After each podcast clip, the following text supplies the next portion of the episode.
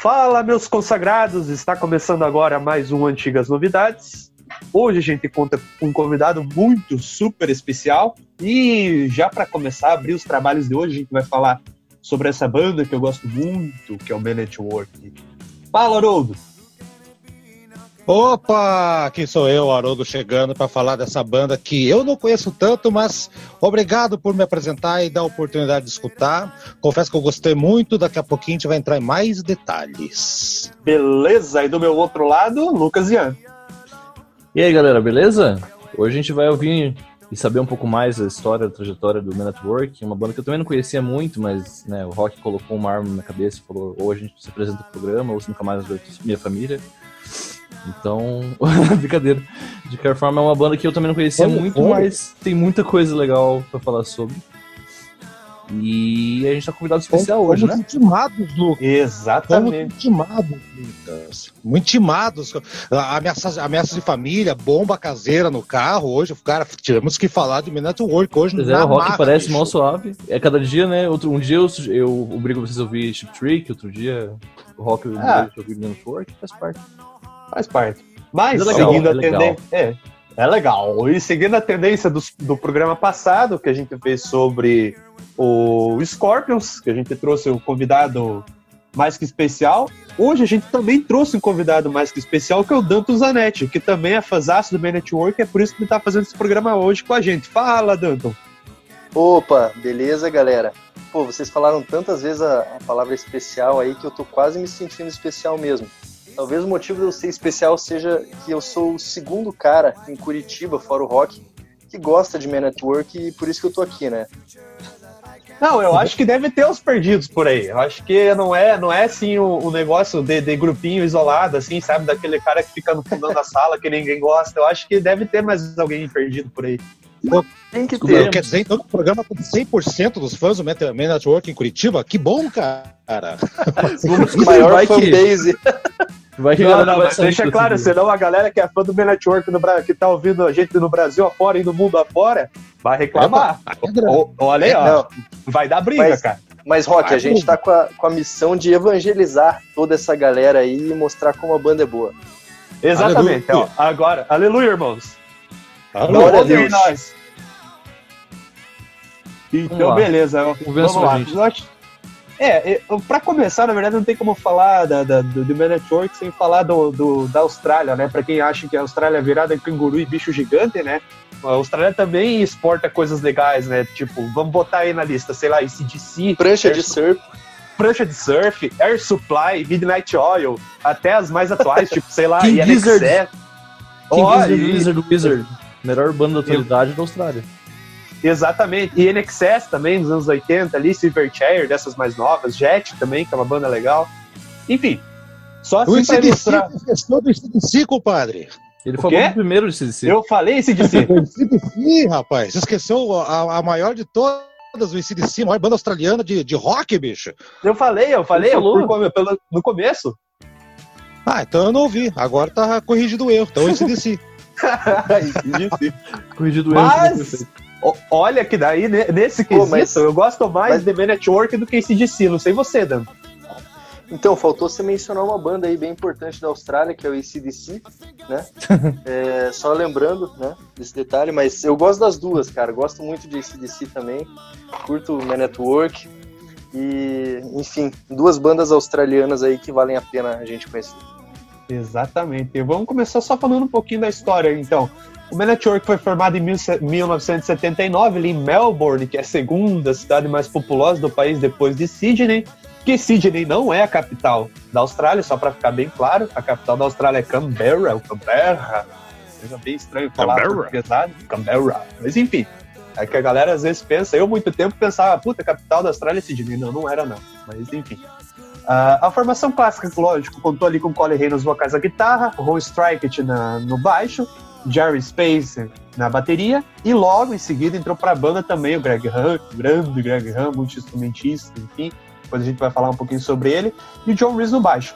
Essa é a formação clássica, mas antes disso, tudo começou lá quando a família do Colin Hay veio da Escócia, migrou para a Austrália em 1967, e ele formou um duo com o Strike Então ele tocava em formato de, de, de, dupla. Não era dupla sertaneja, nem sei se tem música lá, mas era a música do, dos aborígenes lá, sei lá.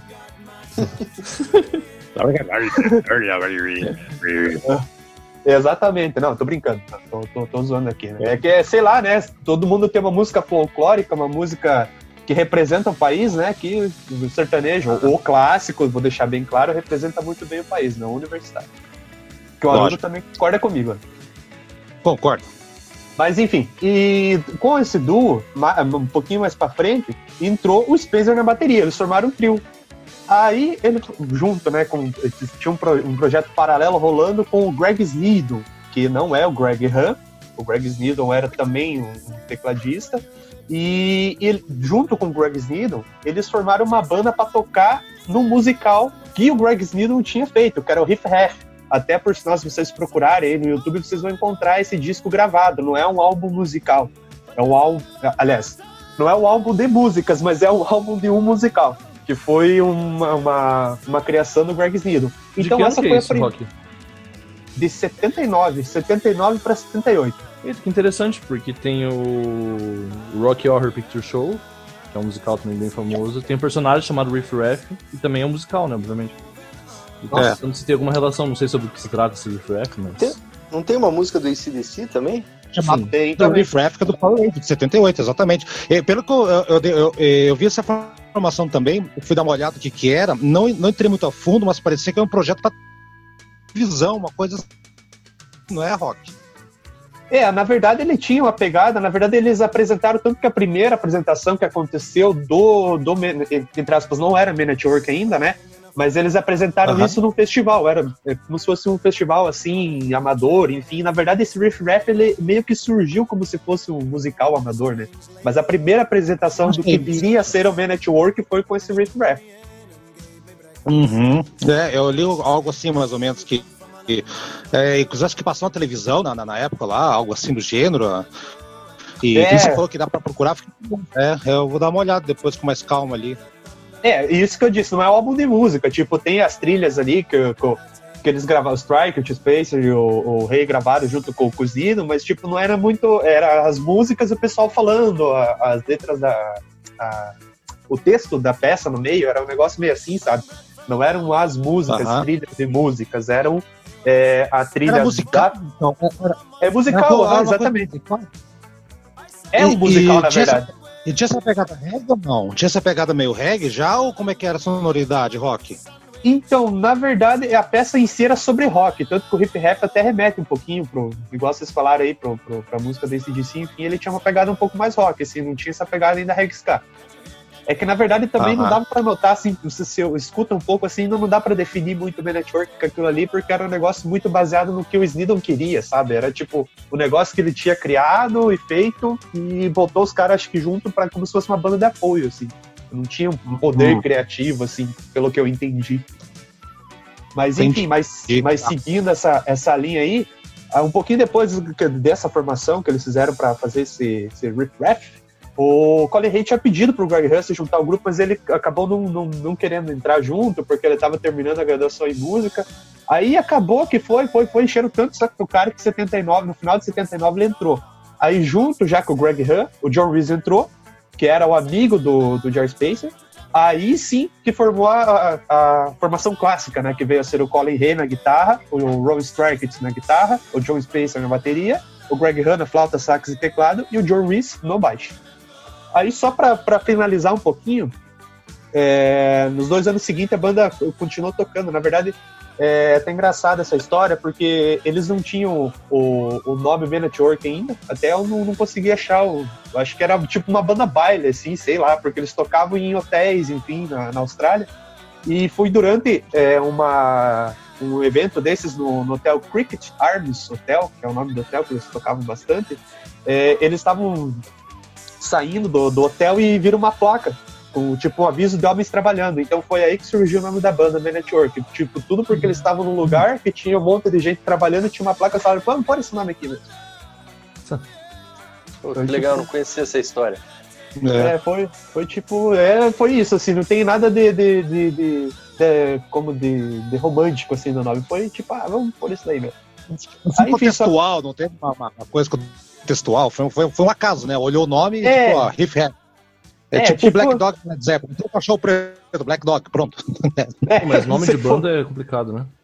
Tipo, é uma coisa, é. sempre tem essa coisa, você fica, vamos pensar no nome que tem que ser um nome que seja simples e seja marcante, mas você vai tentando, tentando e nunca sai natural, assim. Eu pelo menos tenho muita dificuldade em pensar no nome. Pois é, Lucas, mas esse nome eu achei fantástico. Se for para pensar, é um nome muito bom. É um nome Sim, legal. O nome é simples ele, e funciona. Ele é, funciona, ele aproxima da, da galera que, que, que, trabalha, dos trabalhadores mesmo, para as camadas que trabalham também. É, dá a impressão que a banda está trabalhando também, que está tá, tá se esforçando. É, é um nome fácil de lembrar, iconicamente, tem aquela. O, o próprio símbolo do cara trabalhando já, já é uma coisa icônica também, então é, é uma, foi uma jogada muito feliz os caras, assim, ter olhado a Não, placa, e... né? Não, e, e, fora que eles falam também sobre isso, né? Tipo, eles falam sobre trabalhador, eles falam sobre problemas sociais, eles falam numa uma abrangência geral de um modo meio cômico às vezes, mas é realmente isso, eu é. concordo, concordo bastante com você. É, é. Eu acho que essa, essa é uma marca da banda, né? De é, tanto da sátira, porque o, o Colin Hay é um cara muito engraçado, muito debochado, e é. vendo os shows da banda a gente percebe que eles eram uns, uns malucões, assim, os caras tudo doidos, sabe? É, eles faziam aquelas danças no meio do show, usavam umas roupas meio estapafúrdias. E, mas o, também tem a questão da crítica, né? Aquela. Não sei se vocês vão comentar isso mais pra frente, mas aquela música It's a Mistake, que é uma das mais famosas também da banda, é, uhum. é uma crítica bem, bem pesada, assim, a, a tudo a que tá guerra, tá errado, né? né? É a guerra, é. O clipe retrata muito essa questão de como, como guerrear, como o conflito é, é prejudicial, é ruim, né? É um erro. É, depois acho que a gente vai fazer, não sei se, se vocês topam fazer o track by track depois, pesado. Sim, vamos, vamos. É, não, beleza, então a gente volta Sim. comentando.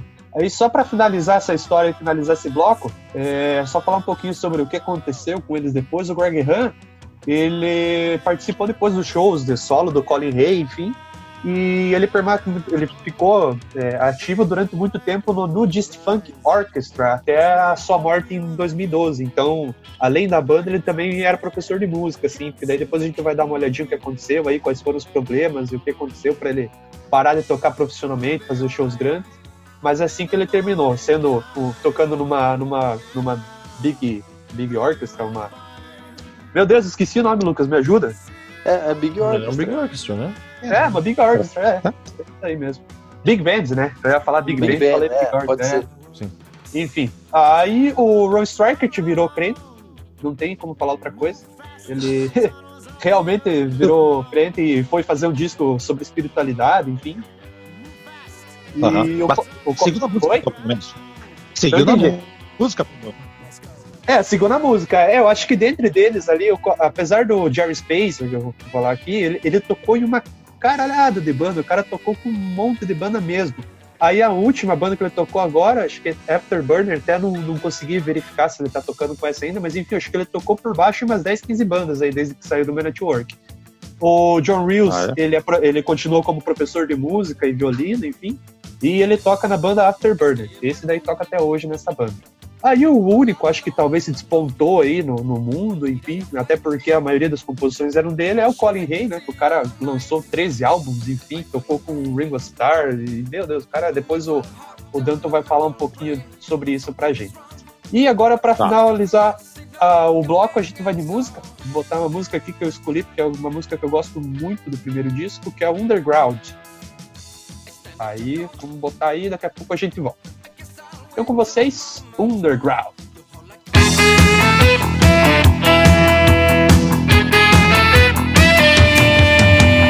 Don't take the fire from your eyes. Must make them feel the heat. They build castles underground for the rich political elite.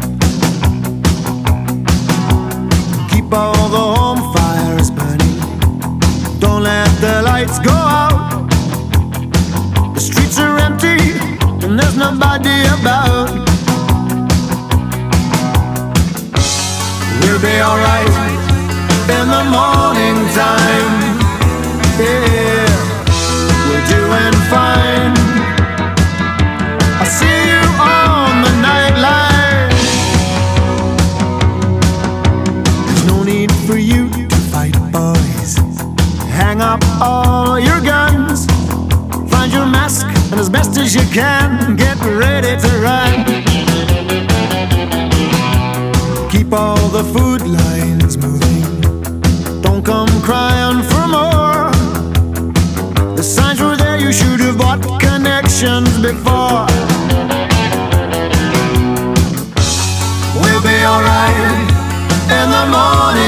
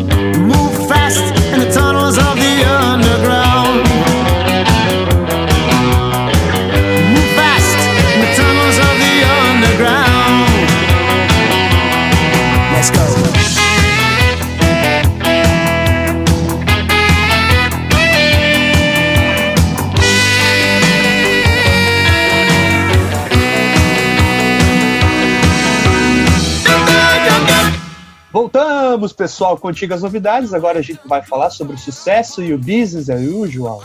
Lucas, esse ficou a teu cargo. O que, que você achou desse disco? Então, foi minha experiência ouvindo um disco inteiro, né, do, do Network. Foi interessante porque é o disco de estreia deles, né? E eu fiquei muito surpreso que o, o meu conhecimento de Network é muita coisa que minha mãe ouvia. E, tipo, coisas que eventualmente, tipo, os, os maiores hits mesmo, né? It's a Mistake, Down Under, Who Can It Be Now, Overkill. Overkill eu tive a chance de tocar em banda, pelo menos. É uma música que me chamou muita atenção, muito bem, muito bem composto. E esse primeiro disco já tem dois dos maiores hits deles, né? Que foram inclusive músicas que estouraram eles pro resto do mundo, né? Que foi Down Under e a Who Can It Be Now, né? A primeira música do, do disco, né? Eu acho que o disco, na verdade, inteiro, ele é bem. Tem gente que fala que ele é meio filler. Tem as duas músicas muito fortes, mas tem é meio filler.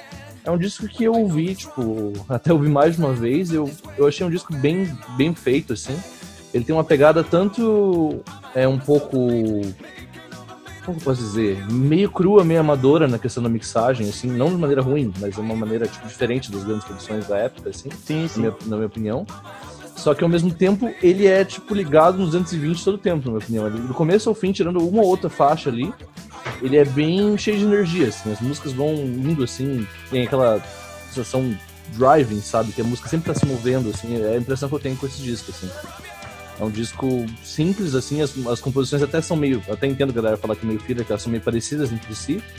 Mas é um, é um disco que me chamou atenção, um disco que me, me animou pra ouvir com mais afinco o resto da- das músicas da banda, da carreira solo do Colin Hay, procurar os shows ao vivo, etc. e ele foi o primeiro grande sucesso, né? foi um disco de estreia. E por causa dos singles foi um grande sucesso, tanto na Austrália quanto no resto do mundo, né? É, ele, na verdade ele alcançou primeiro na Austrália, daí ficou como primeiro, daí depois foi pra Nova Zelândia, aí depois os caras de tanto insistir, na verdade, é, ele foi rejeitado várias vezes, né, pela, pela gravadora Columbia nos Estados Unidos, Uhum. que eles foram tentando, tentando, tentando, até que conseguiram. Aí quando conseguiram colocar o disco, ele virou primeiro lugar nos Estados Unidos e virou primeiro lugar na Inglaterra. Tipo, foi, foi a primeira banda que conseguiu um feito desse, colocar um single e colocar um disco na Inglaterra e nos Estados Unidos, respectivamente. Eu E achei é né? sensacional. Desbancou, desbancou o Monkeys, né? Tava lendo que eles conseguiram desbancar.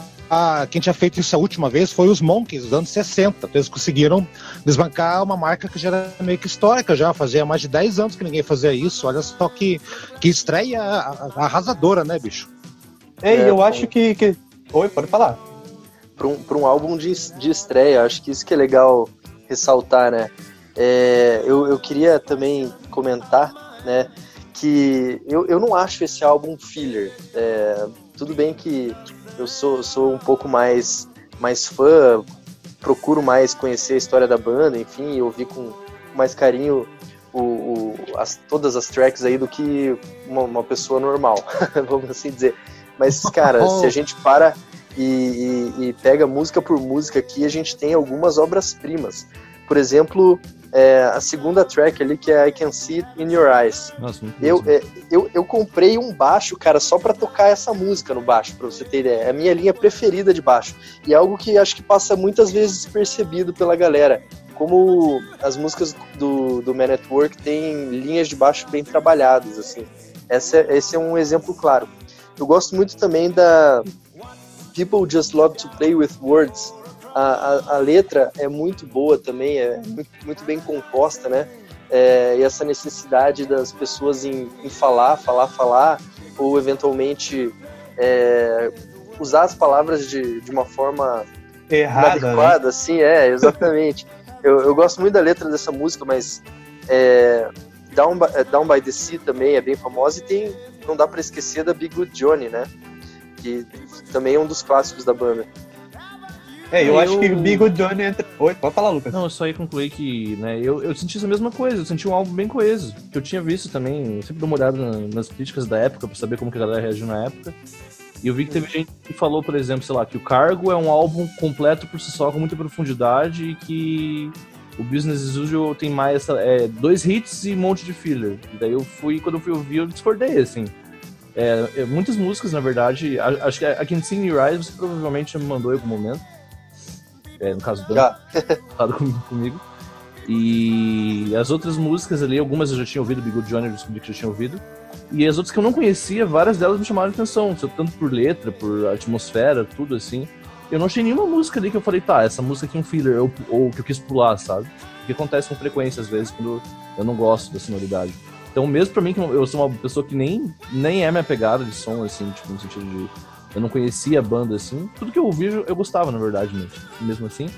Eu não senti isso, eu achei um álbum super coeso. Não sei se na época, por, sei lá. Tipo, ou, não sei, eu não ouvi o cargo inteiro. Daí o Haroldo ou vocês outros comentar melhor.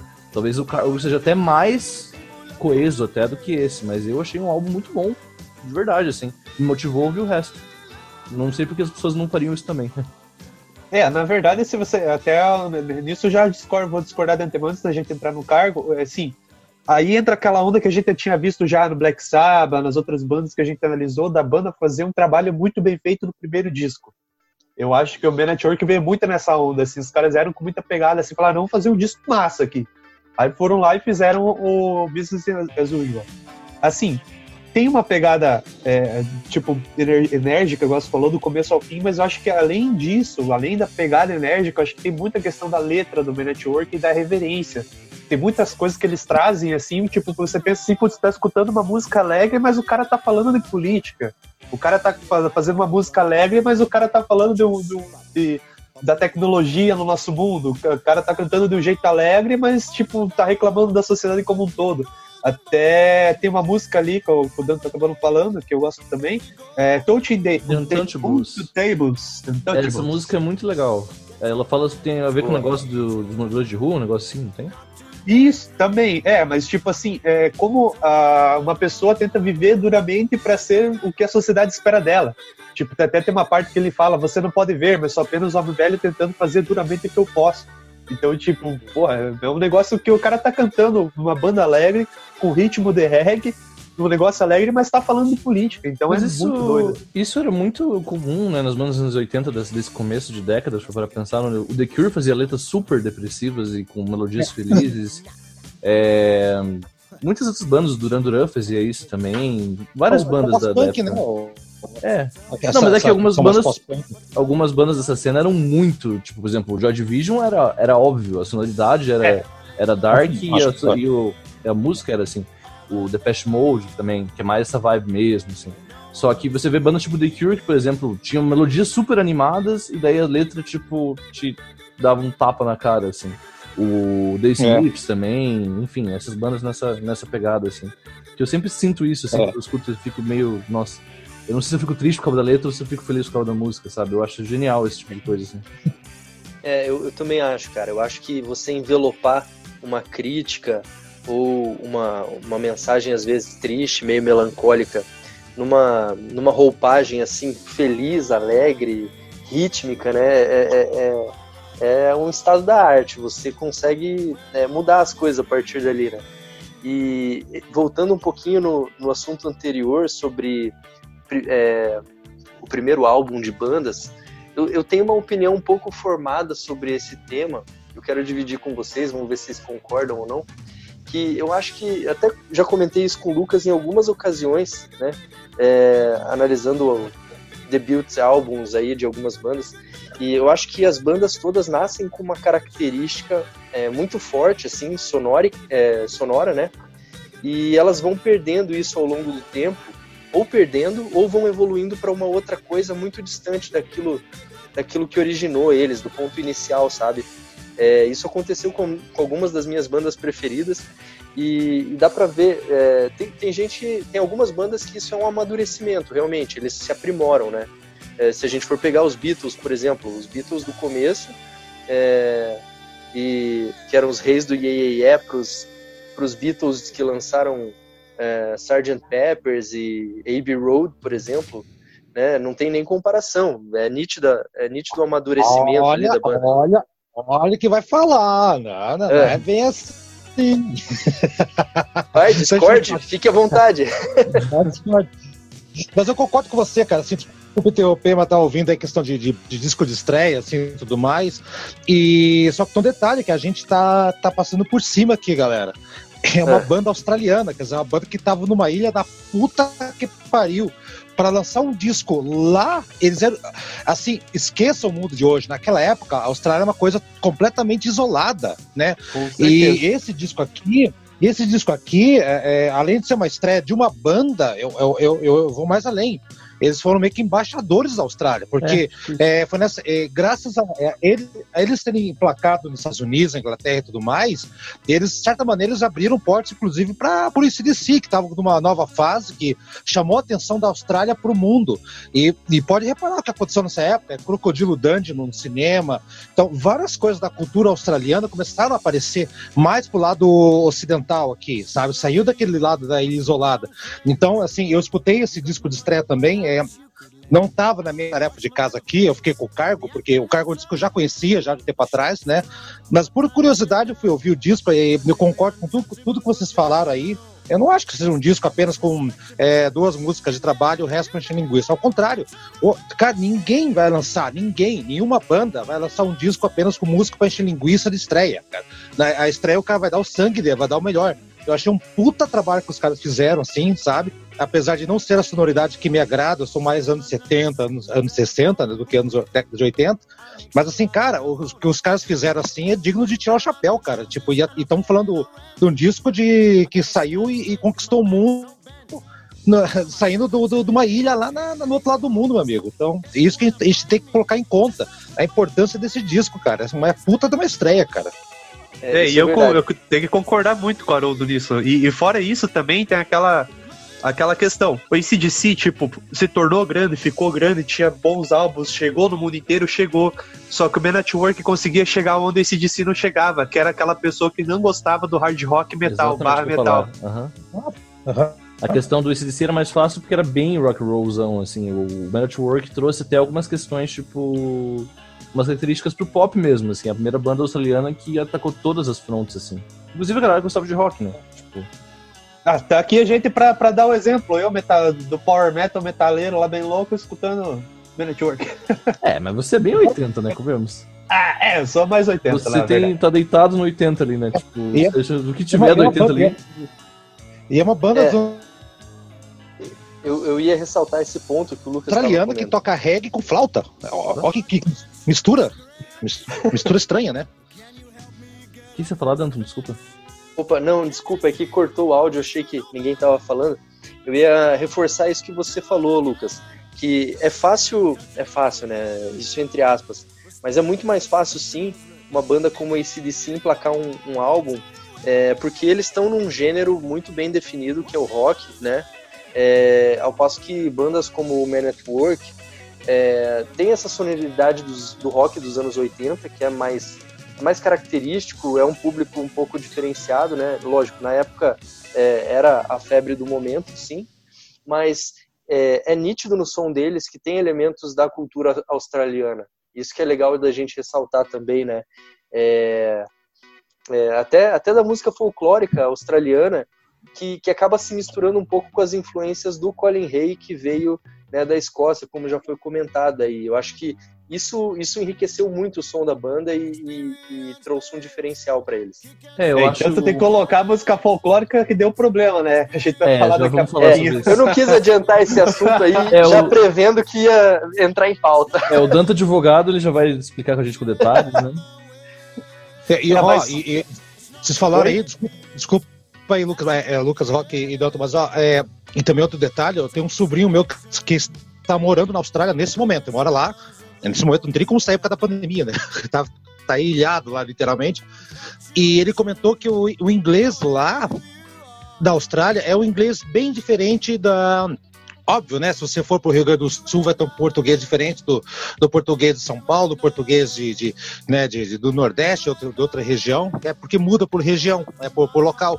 E na Austrália, eles têm uma linguagem o inglês bem típico deles. E na música, por exemplo, essa, a Down Under, por exemplo, é, tem muitas expressões lá que são expressões da Austrália, e mesmo assim eles conseguiram emplacar uma música, né?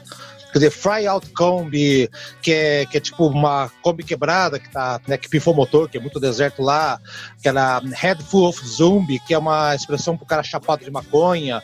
É, Vegemite Sandwich, que é. é esse meu sobrinho falou que ele é, que é um, que é um sanduíche. O Vegemite é tipo uma pasta de um, de um troço meio escuro lá, um, um fungo, a levedura que eles passam e come feito louco lá. Então são coisas que saindo da Austrália ninguém tem ideia do que, que é, entendeu? Então, mas a qualidade da música era tão boa, é, era tão característica, tão inovadora, tão fresca, né, da, da, no mundo pop da, da, daquela época, um pop rock, que o cara podiam falar de, de, do acasalamento de koala que, que tá tudo certo, cara. Era uma coisa muito boa, cara. Não, e eu digo mais uma coisa, galera. É, eu tava conversando com uma galera que tá no meio, assim, que eu sempre tô ligado nessa cena.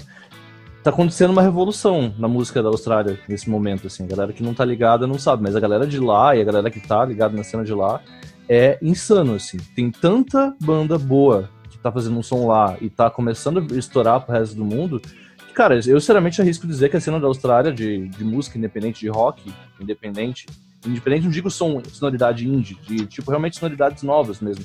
Que sendo chefiada pelo King uhum. Lizard e o Lizard Wizard, que é uma banda que comentei no começo. A gente vai ter mais pra frente um programa sobre bandas novas. Eu gostaria muito de comentar que pra mim é a banda que tá. É a primeira vez em muitos, muitos, muitos anos que eu escuto uma banda e eu falo, tá, isso é inovador. Isso é uma coisa nova aqui, é um ar, um ar fresco, que nem vocês estão comentando agora dessa questão, como o Man at Work da Austrália foi na década de 80, para mim o King Gizzard e uma leva enorme de bandas que estão vindo da Austrália para cá, pro, pro resto do mundo, estão é, trazendo também uma, um ar fresco pra música, assim. E a Austrália, para mim, eu acho que é tem a melhor cena da atualidade, assim, em questão de inovação, assim. E a galera não conhece Olha. ainda, mas eu acho que fiquem ligados que daqui a uns anos vocês vão ouvir bastante sobre algumas bandas de lá. E eu digo muito sobre King Gizzard. King Gizzard é uma banda que eu falei sobre o Rival Sons uns tá anos atrás. Você tá sempre citando aqui eles aqui, realmente. Todo programa você cita eles aqui, né, cara? E fora também. Mas enfim, rock, de música? É, na verdade, acho que só para voltar até, até o que o Haroldo tinha falado, que eles desbancaram o Monkeys, e eu acho que é bem, eu acho que é bem lógico quem desbancou. Quem, quem que vocês acham que desbancou eles? Na Sim. questão de álbum e música. Só, só imagine, o maior, o maior álbum da, da, mais vendido da história da música de todos os tempos. Michael Jackson? Michael Jackson? Michael Jackson. Quem tirou o Bennett. Uhum, quem tirou o Bennett. Oi? Tem uma fiada aí, hein? Pois Por é, quê? certinho, Não, todo mundo acertou. Michael Jackson, não sei qual, Michael... acho que foi o Thriller. Não, não foi sei. o Thriller, uhum, o Thriller que tirou o, o Man Network das paradas dos Estados Unidos e só, só lembrando que eles ficaram 15 semanas em primeiro lugar. 15 semanas. Isso, tipo, cara, uma banda da Austrália ficar na parada de sucesso nos Estados Unidos, no Canadá, por 15 semanas e só o Michael Jackson conseguir tirar, arrisco dizer que se o Michael Jackson não tivesse aparecido, eles teriam continuado. E a banda não teria acabado e não teria conseguido toda essa, essa treta aí. Maldito Michael Jackson. Porra. e vamos combinar que se, se o Michael Jackson não tivesse conseguido tirar, ia ser, ia ser um, um feito. E não é só isso. Tipo, quando os caras estavam ali tocando nos Estados Unidos, enfim, ou quando eles estavam tocando Hook and Beatle, o segundo single da Wonder, quando veio, dentro de 10 semanas, ele estava no 79 lugar. Ele já foi pro número 1. E fora isso, os caras ganharam o Grammy como melhor artista do ano em 83, ganharam do Asia, Jennifer Holliday, de Uma League, que já estava na década de 80 fazendo sucesso. E ainda no mesmo ano, os caras ganharam o prêmio no Canadá, um, ganharam um Juno Award de LP Internacional do Ano. Então, para vocês verem a importância que o Man Network teve na, na, na cena fonográfica dos Estados Unidos e Canadá. Então, os caras não fizeram pouca coisa. Foi, tipo, chegaram arrebentando as porteiras do, do Canadá e dos Estados Unidos. Pois é, né? E tipo, isso é muito dessas bandas assim, tipo de fora, assim, é muito notável, né? Porque nem tava falando várias vezes ali, tipo, não tinha internet, né? Então, tipo, você tinha realmente que ser tipo muito inovador ou ser bom mesmo. No caso deles foi um pouco dos dois. Acho que mais até das músicas serem as composições serem muito boas. Que, né, a maioria das músicas são curtas também, são músicas, canções pop ali. Mas eu, eu sinceramente, assim, eu até, se me perguntassem, até queria saber a opinião de vocês. é, eu não consigo associar o Man at Work com a sonoridade deles, assim, muito claramente com nenhuma outra banda, sabe? Não é tipo, sei lá, você ouvir. Certas bandas você consegue associar ali da, da época, por exemplo, sei lá, você consegue associar o Joy Division com o Depeche Mode, consegue associar, o, sei lá, o Human League com o Duran Duran. Você consegue fazer grupinhos ali. O Man at Work eu tenho dificuldade, assim. Eles têm a mesma pegada, é, até no vocal, e a pegada meio reggae do Police, mas eu não consigo associar eles com o Police, por exemplo. Com quem você Nossa, na verdade- não É, na verdade ninguém. você chegou nesse assunto, mas e é exatamente isso. Tipo, o porquê de eu gostar do Man Network, esse é um dos motivos. Eles não são parecidos com nenhuma outra banda. Até eu fiquei um tempão, assim, quando eu comecei. Na verdade, quando eu comecei a escutar Man Network, era uma história meio engraçada. Eu tava com pira de tocar flauta transversal. Aí que nessa onda que eu fui conhecer Man Network, já tudo. Aí, aí tipo, falei, porra, e Anderson tocando flauta transversal, não sei o que, Greg Hunt tocando flauta, daí me deu uma pira de, de, de tocar flauta transversal. Mas enfim, voltando ao assunto aqui, é, é exatamente por não se encaixarem em nenhum outro estilo. Igual você falou, tipo, realmente eu acho que tem uma pegada, algumas músicas têm uma pegada de Police, mas ainda não consigo nem comparar, colocar no mesmo bolinho e não tem outras bandas. Talvez alguma músicas- banda que. Músicas sim, né? Por exemplo, Overkill eu consigo super associar, por exemplo, até a gente fazia medley lá na, na banda que tocava, com Your Love, por exemplo, do Outfield. Eu não conheço muito do Outfield, mas essa música, a maioria da galera conhece, né? É tipo, as duas músicas têm a mesma pegada, assim.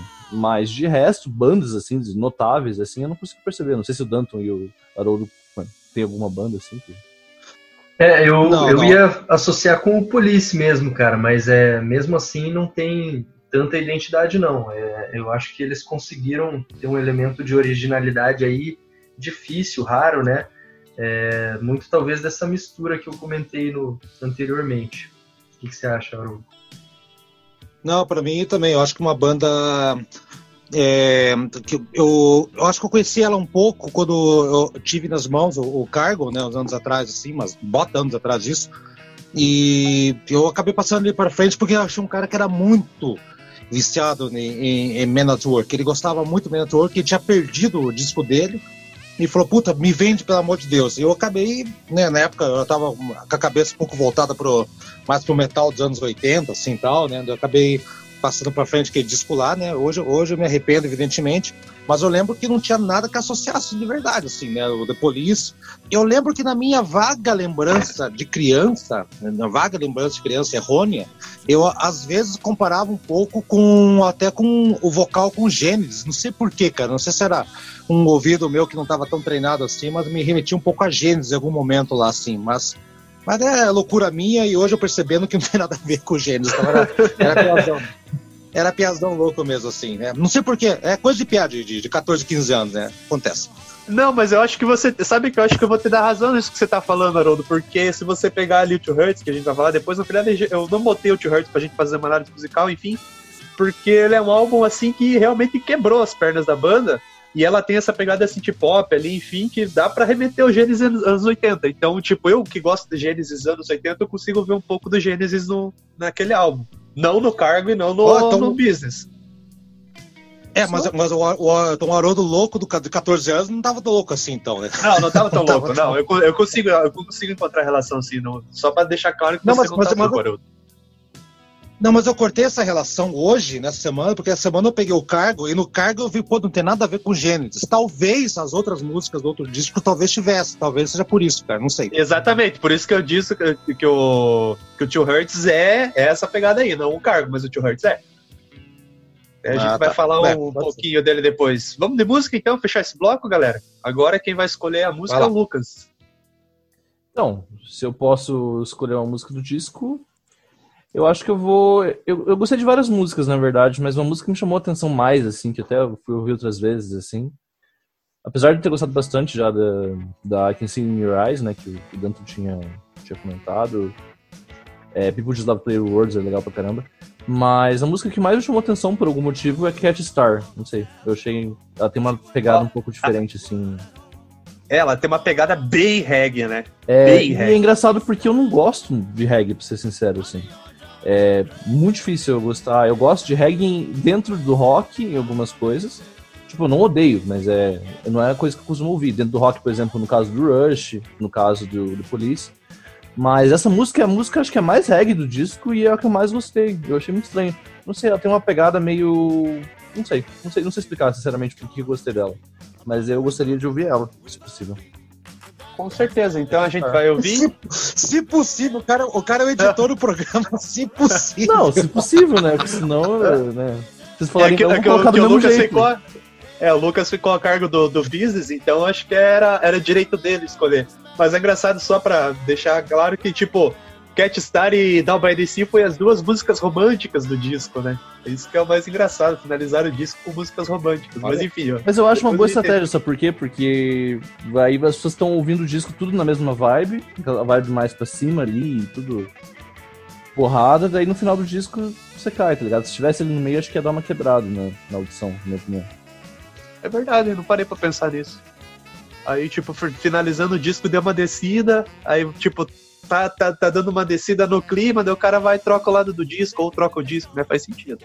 Sim, é, eu acho que é uma estratégia legal até pra show, né? Às vezes a gente monta setlist assim. Só que no show não tem como a gente fechar com uma música muito lenta, né? Não sei que seja o Pink Floyd cover, mas. Dá, no caso, fazer uma, uma curva, né? Você tá no começo, daí você desce, daí você sobe energia. Vocês já tocaram comigo, vocês sabem que eu gosto de montar setlist assim. É eu verdade. acho que sempre pega a galera, sabe? Mas enfim, é isso aí. Então, Cat, Então- Cat Star? Cat Star, beleza. Então com vocês, pessoal, vamos escutar Cat Star.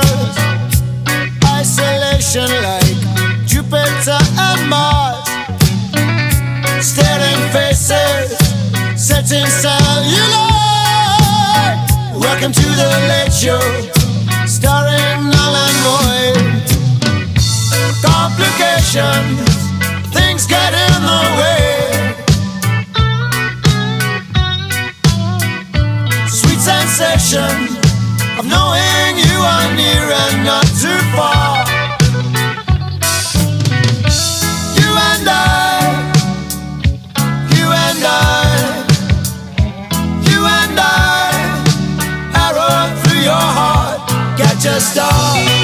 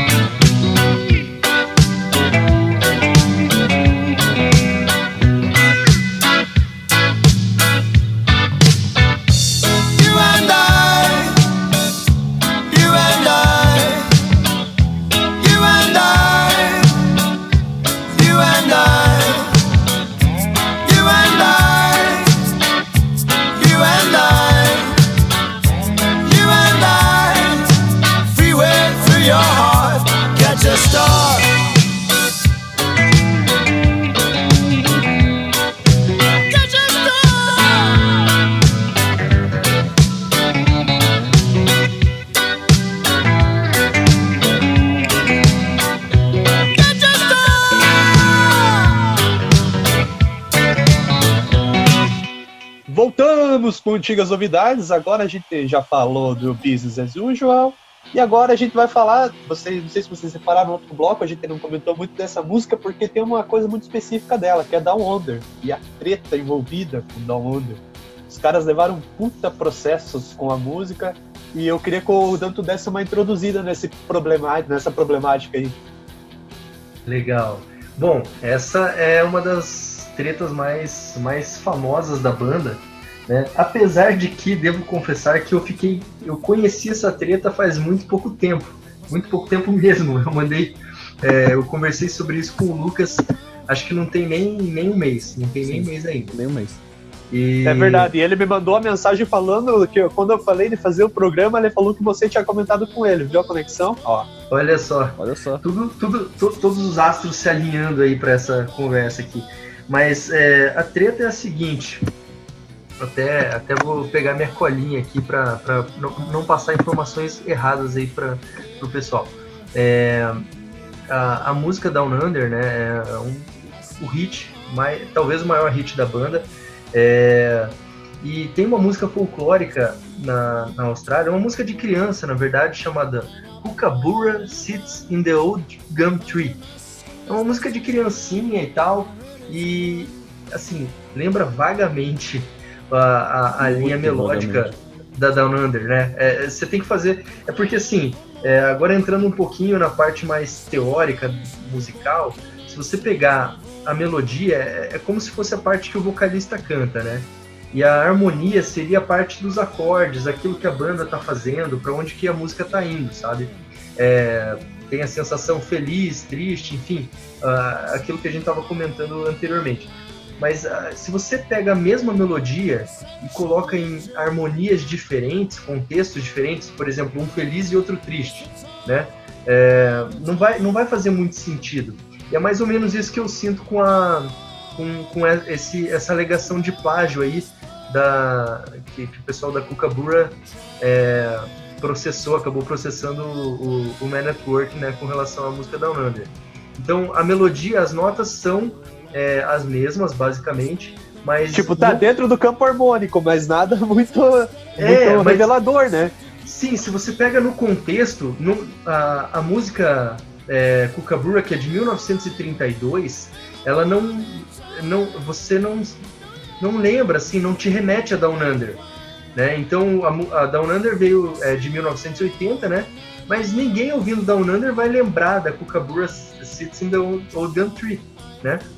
Mas o fato é que é, o, o processo foi instaurado ali em 2008 e durou até 2011 e a banda fez um acordo no fim das contas cedendo 5% da receita dos royalties para para autora A do produtora, processo, né? É. E na verdade era a herdeira, né, da, da, da produtora. Eu acho que ela nem estava viva. Eu- eu Não, é, a- Não, tava Então, assim, tava assim, tava assim. Tava, tava Tava, viva? tava. Ah, É, então tá. Eu, eu, eu tava lendo, é, esse 5% é retroativo da época que foi lançada a música, então foi uma paulada, deu acho que 100 mil dólares australianos, uma coisa, 100 mil, 100 milhões, sei lá qual é a, como é que é a cotação deles lá. E, a, e a mulher estava viva, só que o detalhe engraçado dessa história toda, que Hum. quem entrou eh, com o processo foi a, a, a, a, a, a a que tinha os direitos autorais da publicação, né? ou seja, a A editora Lyric da Music. música. É, mas É a, isso, a American, compositora A morreu em mulher não tava 88, nem né? aí, a tal da, Não, ela morreu em 88, Haroldo. A Marion Sinclair. Não, mas quando a música saiu, não, não, quer dizer o seguinte, mas quando a música saiu em, em, em 80, Ah, a tal da viva. mulher, a, a Isso, profe- né? era uma professora que escreveu, é, a professora que escreveu a música, ela estava viva, ela escutou e, e ela nunca se manifestou, quer dizer, a própria autora da música nunca viu nada. E, Sim, e é engraçado que quando eles pagaram, e o, o que quebrou a banda, não, não quebrou a banda, né? mas O que quebrou o tecladista não foi nem a audiência autorais, foram os advogados, cara. É, isso. na Os verdade. advogados. Oi, pode falar, Haroldo. Não, pode falar, pode falar. Não, não, é exatamente isso, que eu acho que assim, teve, teve muita, muita treta envolvida isso daí, cara, e te- chegou até o caso em 2010, quando aconteceu o processo, o Greg Ham, ele tava, tava quase perdendo a casa, assim, foi um negócio muito foda. Porque eu não sei, eu não sei qual que era a treta envolvida, enfim, é pra ele perder até a casa, porque, tipo, eles fizeram sucesso pra caralho com o disco, mas É talvez eu seguinte, acho. é, não, é o seguinte. É o seguinte, eu, eu li, eu tava lendo bem ali um, até um site australiano tava lendo assim, que é, os honorários dos advogados bateram 4,5 milhões de dólares australianos. Nossa, Quer dizer, uma mãe. paulada. E Ele foi a bancarrota. É, e Fala. detalhe, o, nessa época o Colin Hay já tinha a carreira, de, a carreira solo dele bem consolidada, né? E o Greg Ham, ele dava aula em, é, de música. Então o cara, ele, ele já não tinha mais aquela condição financeira toda de um, de um artista de sucesso da, da, da, da década de 80, né? Então, de fato, ele, ele saiu muito prejudicado financeiramente com tudo isso. Inclusive, é, é, é, tem relatos de que ele entrou numa depressão profunda por conta desse processo, né? E que ele sentiu que a carreira dele foi manchada por aquilo, é, que uma das um dos, dos riffs mais emblemáticos da carreira dele como músico profissional é, foi acusado de plágio. É, isso é Foi, verdade. cara, tanto. É, e tanto que ele falou assim, tipo, depois do julgamento ele falou assim, eu vou ao túmulo sabendo que Down Under é uma obra original. E, e, tipo, e, cara, deu pra sentir, eu vi várias matérias assim, que, que alguns sites as, que tinham comentários dele, assim, cara, o negócio foi bem sério, assim, eu acho que até a questão dele sair da banda, acabar a banda, enfim, eu acho que foi muito por conta disso, assim.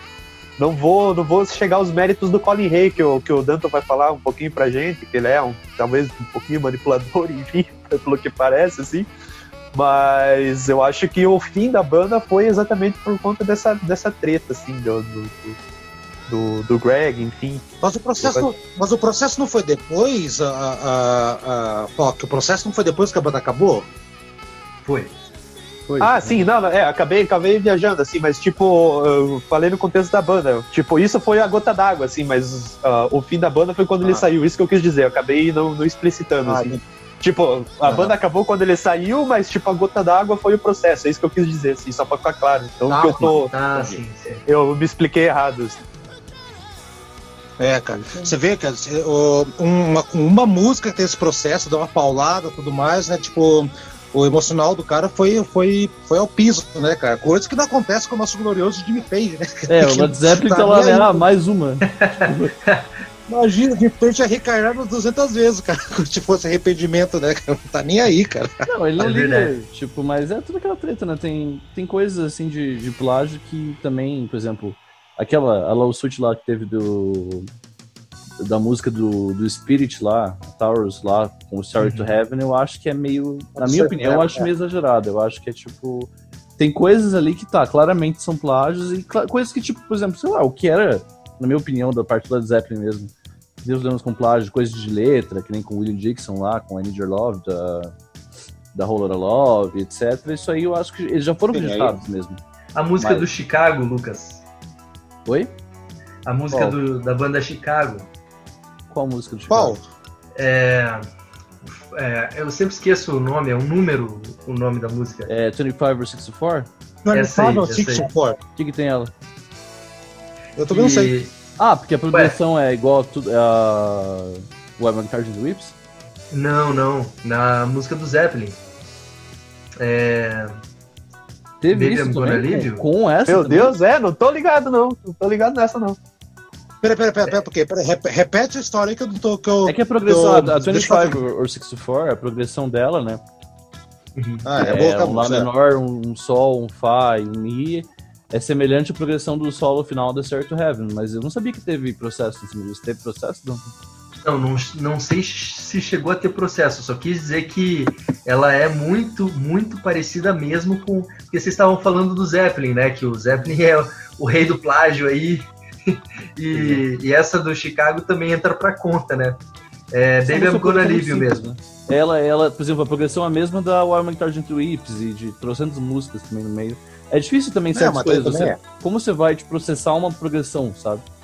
Exatamente. Ah, eu vou É, e- processar, ninguém pode mais fazer 1, 4, 5, né? Progressão ali de, de tônica. Não, e, e fora, já entrando no mérito do cargo, escutem It's a Mistake e me chama do Lobão. Aí, Nunca vou ouvir Então, pra, galera, galera, Vai, pra, enfim. pra não, pra não ser um pouquinho, voltando aqui pra dar o under rapidinho aqui, é do fundo do coração. Eu fiz questão de ouvir a, a música lá do, do Cocaburra lá, sabe? Eu fiz questão de ouvir. Não vi, eh, sinceridade, muito com boa vontade, porque eu li sobre o processo, que eu fiquei sabendo que teve esse negócio, que eu consegui fazer uma, alguma assimilação. Tem que imaginar, Ponto. né? Quase. Exato. Forçar Se colocar a música e falar qual música que qual a música que lembra, eu nunca ia falar, de verdade, cara. De verdade.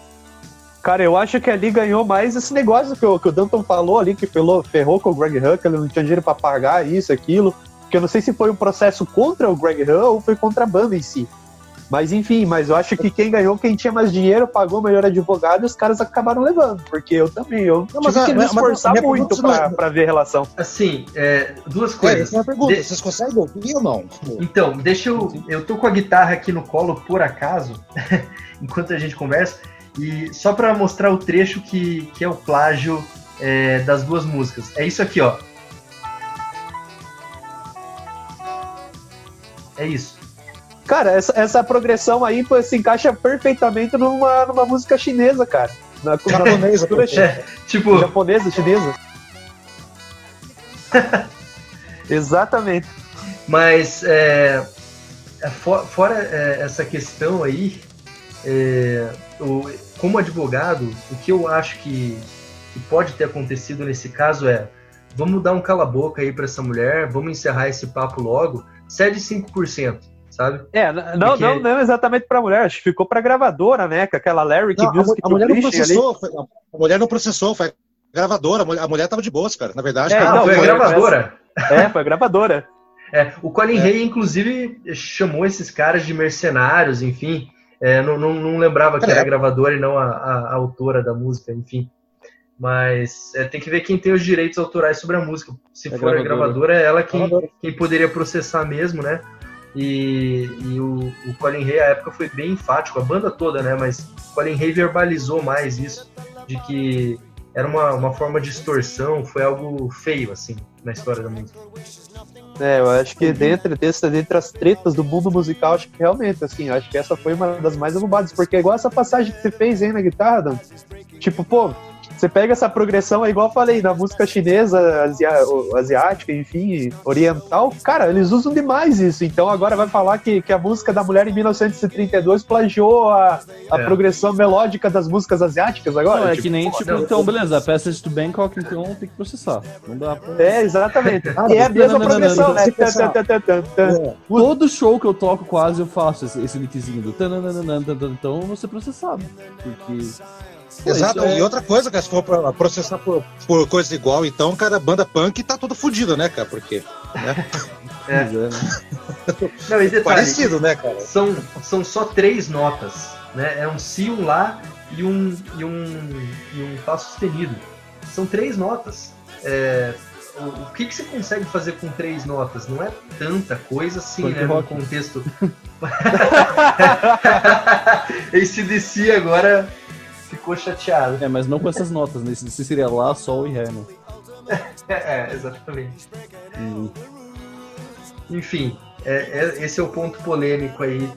A treta envolvendo Man at Work. Não, e o mais É. estranho também que não é tipo, por exemplo, muito da, da coisa principal, por exemplo, um, um refrão inteiro igual, que nem acontece em outros casos de plágio, ou um riff exatamente igual e tal, é tipo uma, um negócio que tá ali no meio, que nem o Haroldo falou, você tem que forçar muito pra ouvir, eu acho isso ridículo, eu acho isso ofensivo, assim, então. É, igual eu falei, eu acho que foi quem tinha mais dinheiro pra pagar no horário do advogado, porque não é possível, cara. O cara tem que estar muito louco na droga pra É. falar E que é igualzinho, cara. Não E pode. custou a vida do cara, né? Porque na verdade. É, não- exatamente. Não, não, é e não foi nem pela, pela questão do processo, mas porque ele teve que pagar uma paulada pros advogados deles, que, que, que ele contratou. Porque a, a culpa toda, na verdade, caiu em cima do, do flautista, na verdade. É, É, não eu da banda toda. Por causa da melodia, assim. Cada melodia. E no clipe, só um detalhe, no clipe, só que tem uma coisa que eu acho bizarro. A música, pelo que eu entendi, pelo que eu vi lá, é, é um pássaro que tá numa árvore, que tem alguma coisa lá, e tem uma animaçãozinha que eu vi lá, né? E no clipe dessa música, ele tá tocando flauta numa árvore também. É, o Greg Hunt tá na Nessa árvore. É. Tá na- é, daí, aí tem uma referência, tem, sabe, tá, mas eu vejo mais talvez como uma homenagem, uma coisa mais inconsciente, talvez, assim, do que o cara pegar e falar assim, gente, eu vou fazer um sucesso com essa música de 1932, você vai ver como... Não, ninguém vai fazer isso, cara, sabe? Foi uma coisa É. talvez mais inconsciente, mais de homenagem, tipo, podia ter ido pro outro lado, né, cara, não sei. É, Exato. não, Eu ainda bem acho que você entrou nesse mérito. Ah, pode falar, Danton. Opa, foi mal. Não, eu acho que pode ser sim uma, uma referência, né? Assim como tem em tantas outras músicas. Por exemplo, se você pegar All You Need Is Love dos Beatles, tem a Marselhesa, que é o hino da França. É, no- Tem ainda mudo no final, eles tocam ainda Tem. mudo no final, cara, tocam é, tem, um monte tem de música Green. Sleeves no final também, né? Que é uma música clássica, Aham. enfim. Então, é, pode ser sim uma brincadeira, pode ser uma referência, mas o ponto pra mim que é central é ninguém ouve Down Under e pensa na música da Kookaburra, entendeu? Ah, É, não. é, então, assim, não, resume não tem, não, não, existe plágio, na, na minha opinião. É, tanto que o questionamento foi, porra, quase 30 anos da música e só agora que vocês foram perceber, achar um negócio desse? Não é possível, né? É que nem o negócio do Spirit lá do, do Led Zeppelin também, lá do, no caso com, com a música Towers lá, é a mesma coisa, é um negócio tipo, ah, precisamos de dinheiro agora, vamos processar. Porra, tipo, eu, eu acho que não é bem por aí. Mas enfim, Não, é, e fora que eu concordo também com o Haroldo falou, às vezes, tipo, eu, nós entramos nessa onda, o Haroldo entra na meia onda do músico, que ele falou que ele não é músico, ele tenta arranhar aqui aqui, mas ainda entra no mérito de músico. Às vezes a gente tem. É arranho, isso. Às vezes a gente tem influência e a gente traz coisas mesmo sem querer. Você escuta um, tre um treco, tipo, tipo, dois, três anos atrás, você, putz, eu vou, compor alguma coisa aqui no violão. Você acaba remetendo melodias que estão no teu inconsciente. Então é exatamente isso. Às vezes você não faz nem por querer. Ô, ô Rock, sabe que uma vez, quando o primeiro baixo que eu tive, eu lembro que eu fui mostrar para meus amigos lá, olha, acabei de compor uma música aqui, ah, toca aí. E eu comecei a tocar uma linha de baixo lá, tal, tal, tal. O cara falou, pô, cara, você copiou de Stone Temple Pilots. Eu falei, eu copiei. Cara, era uma música de Stone Temple Pilots que eu tinha ouvido, acho que o ano anterior, e ficou no meu consciente. Eu, quando eu fui tirar, saiu isso, entendeu? Eu fui Ah, ouvir a exatamente. música, mas não é, que eu, não é que eu fui copiar. Opa, não foi essa que eu copiei também. Foi mal. Não, não dá nada, não, só para o pessoal entender que tá todo mundo na quarentena, então é absolutamente normal o cachorro morder o pé do Haroldo, ou eu gritar com meus Não, gatos aqui ninguém, em é, casa. Cachorro mijando, cachorro mordeu, gato mijando, só, só falta. Ô, que bicho tem em casa aí, Lucas? eu tenho um cachorro, falta meu cachorro também. É, você tem um alguma cacatu, você você tem o o cocaburra em casa aí? Sentado na árvore. Mas eu acho que entrando nesse mérito aí, então, já que vale, a gente já tratou nesse assunto, acho que vale tocar o Down Under agora, né? O hino não oficial da Austrália, né? Pois é, né? Concordo. Eu vou ter que ter dificuldade, vou ter que perguntar pra vocês depois se entendem mais, pra saber se é Cocabura mesmo ou se é o Down Under, porque elas são tão parecidas que. Pois é, eu coloque errado, eu vou perguntar, tá? Porque Não, pergunta pro Jimmy Page, né? ele sabe tudo. Mas então vamos dar Então, beleza. É, a gente vai dar o Under e depois a gente volta falando um pouquinho do cargo daí. Tranquilo. Então, com vocês, Down Under.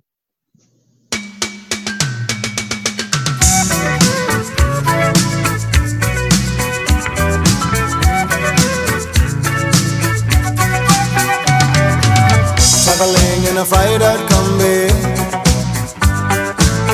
On a hippie trailhead full of zombies I met a strange lady, she made me nervous She took me in and gave me breakfast. And she said, Do you come from a land down under? Where women go and men wonder. Can't you hear, can't you hear the thunder? You better run, you better take cover.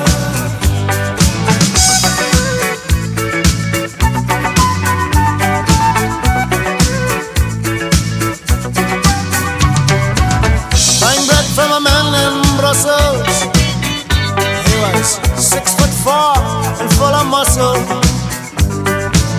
I said, Do you speak my language?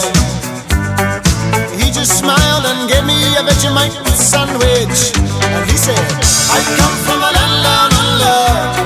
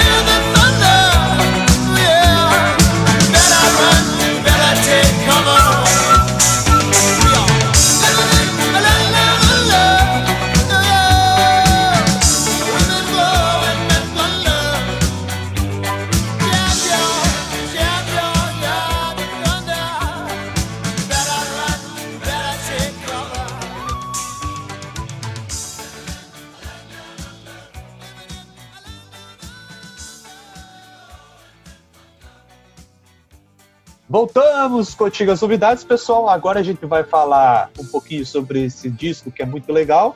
E por estar no, no sentimentalismo, ter uma relação afetiva, esse disco ficou a cargo do Haroldo. Desculpa fazer a piadinha de novo, gente. Ah, vai lá. Não vou fazer, tipo, de- ah, vamos fazer o seguinte, vamos direto para pro disco aqui então. É, não vou fazer piadas ruins.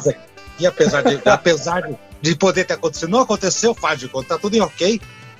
É, então tá, um disco que eu tive há muito tempo atrás, já, já havia comentado ali.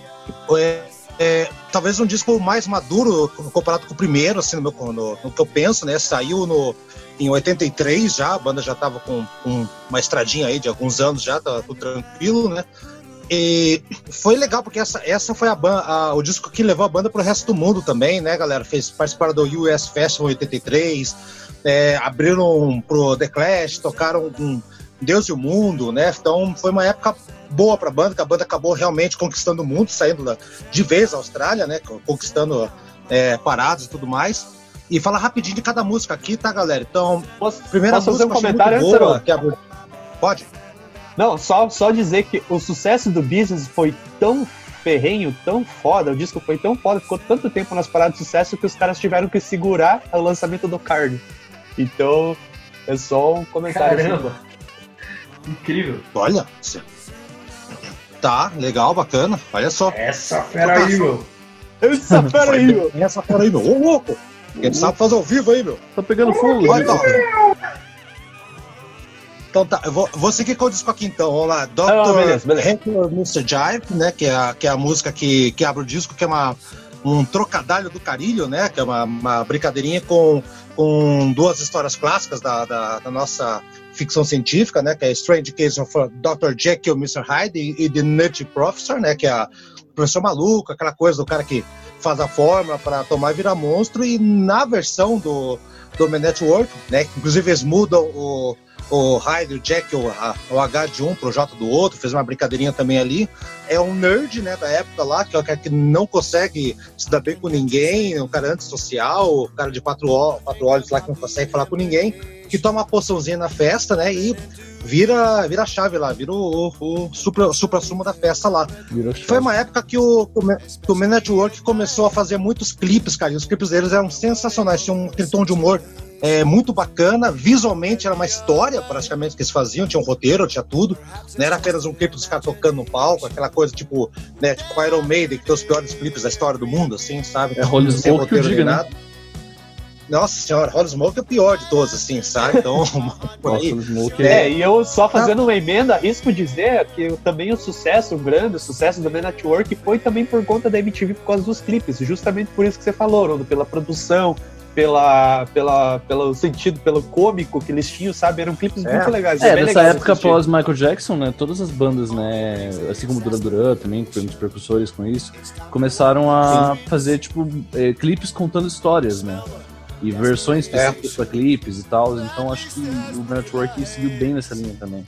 E, e por uma banda australiana que estava fora do eixo, Inglaterra, Europa, aquela coisa toda, o clipe era a chave do sucesso, né? Mostrar a cara deles lá. E eles fizeram muito bem, sabe?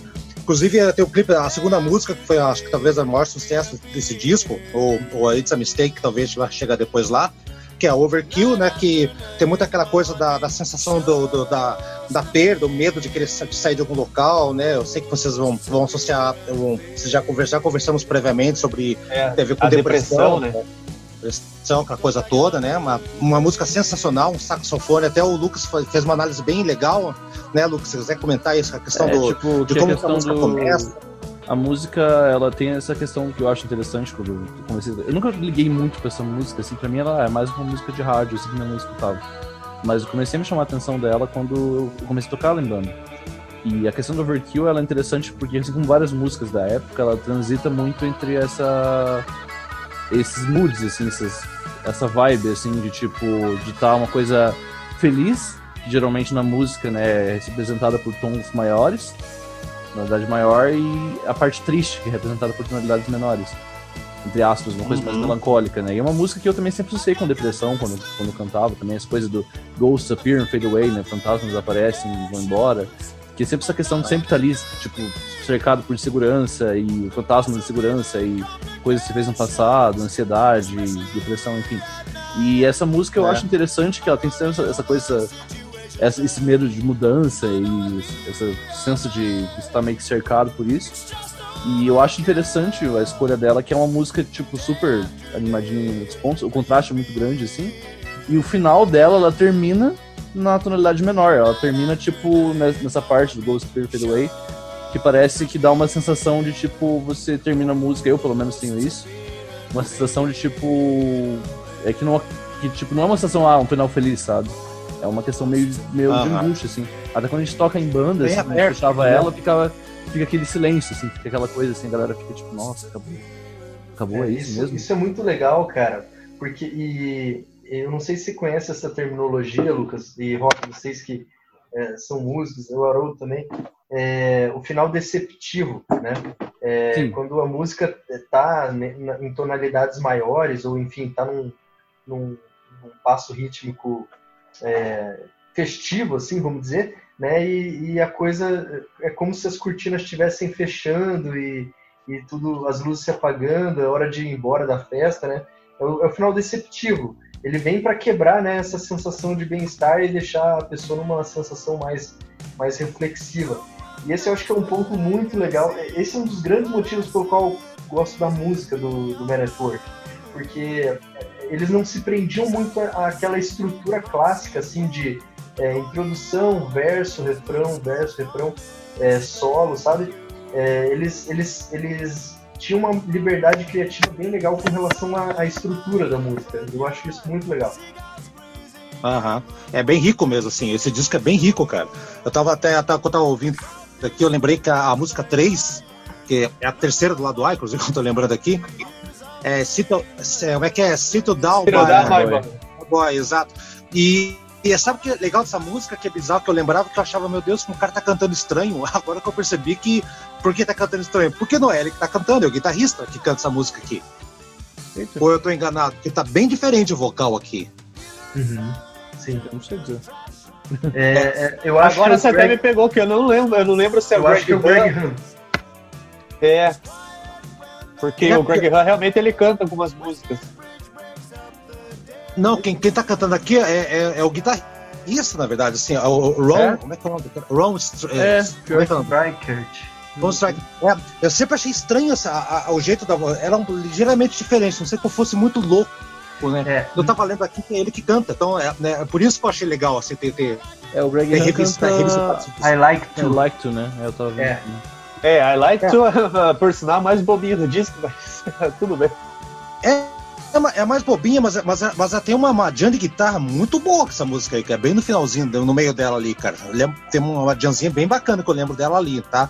É, a seguinte ordem ali, tá tem outra música tem aqui que eu acho tem um ritmo bem quebrado e umas camadas de teclados bem, bem legais também, que é a Upstairs in My House, acho bem boa essa, o ritmo dela mais quebradinho ali no começo também. Ah, no Science of Yesterday é a coisa mais, né, uma coisa mais lenta, uma, uma coisa mais climática dentro daquela proposta da- do som da banda, né? É, Vem essa outra daí tem uma curiosidade. Eu, não, Qual? só pra fazer um comentário nessa aí, Haroldo, até eu perguntar pro Danton também, cara, que é fã, escuta, cara, você sabe me dizer se ele tá falando de um amor, paixão, mulher, marido e mulher, ou ele tá falando da- de uma irmã? Não sei dizer, cara.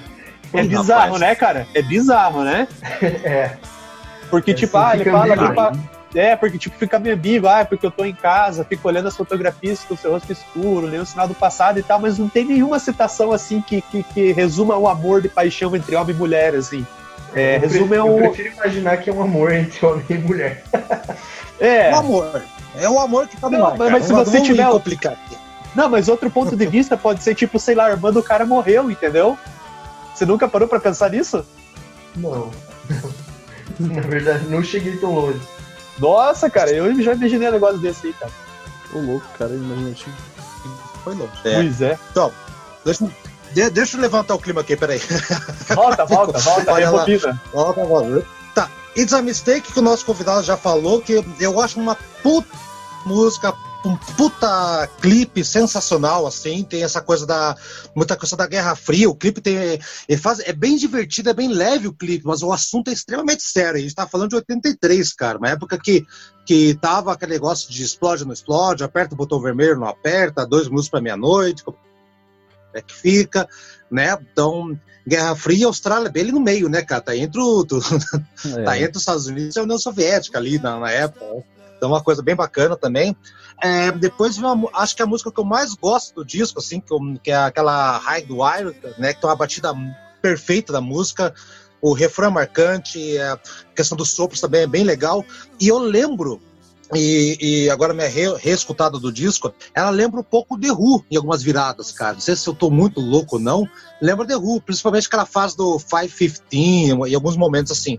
Lembra um pouco pra mim, essa Eu consigo High Wire, associar né? também. Eu Mas é uma- uma eu consegui percepção. associar também. Será que é a bateria? Não, mas os sopros não é mais umas coisas assim, tipo. É o sopro, a virar a bateria também, acho. Lembra um pouco The Who na minha, na É, minha, na minha, consigo, na minha com a- mente, com né? a 515 eu consigo associar. Faz sentido. É, e, fora, e fora a história dessa música também, né, cara? Ah, Conta a história de um cara que bebe. Pra mim é isso. Não sei se pra vocês parece. Não precisa na, na letra pra Eu não fui tão a fundo É? na letra, não, cara. Eu só vi, eu vi o clipe, achei divertido. O cara, o clipe é o cara que tá, tá, tá meio desempregado, vai atrás de um emprego num circo.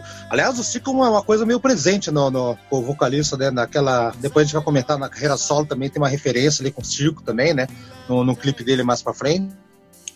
E, mas só pra terminar aqui, daí a gente pode voltar pra essa música aí, tá, Rock? Só pra terminar. Aham. que realmente as duas últimas não me chamaram, não chamaram muita atenção, aquela Blue for You e a Like Tucson, né? Apesar da, do I Like to eu ter me chamado a atenção que ele a, a parte da guitarra no meio ali, né? A música um pouquinho mais agitada, mas aquela Blue for You pra mim passou bem batida assim, tá? Agora, a High Wire do cara que bebe, eu não, não, não, eu não consegui pegar. Me explica melhor essa história aí, cara. É, porque tem uma parte que. Ó, assim, ó, só imagine, ó. Tem uma parte que ele fala: Estou fedendo, estou cheio de gin. Beleza, tem uma parte ali, mas, por exemplo, tem uma parte que fala assim, ó. Realmente não tenho muito o que dizer. Sangue no travesseiro na minha cama, explicador que minha cabeça sente. Tipo, o cara bebe, faz merda e vai dormir em casa e, tipo, no dia repete, entendeu? Um cara que, que bebe e arranja problema. É, o high wire, a expressão é daquelas coisas de números de circo, né? Que tinha aquele, aquele cabo, né, alto, assim, na, coisa que a galera ia passando às vezes, equilibrando, né, em cima do, do negócio. É, só que às vezes a corda, Às vezes a corda é- bamba em si, pra mim, bamba. representa, tipo, o, o cara bêbado, entendeu? Sim, uma, uma vida tipo de excessos, pode ser. Eu não, eu não li a letra Bêbado com detalhes premissa. É tipo o bêbado é Bêbado equilibrista. ou menos. É, tá aí. Então tá, é, e, e só pra finalizar, que já deu uma, uma passada bem por cima aqui da- das músicas, da minha, minha, minha- Desculpa aí, Danto, já, já vou abrir pra você falar e tal, né?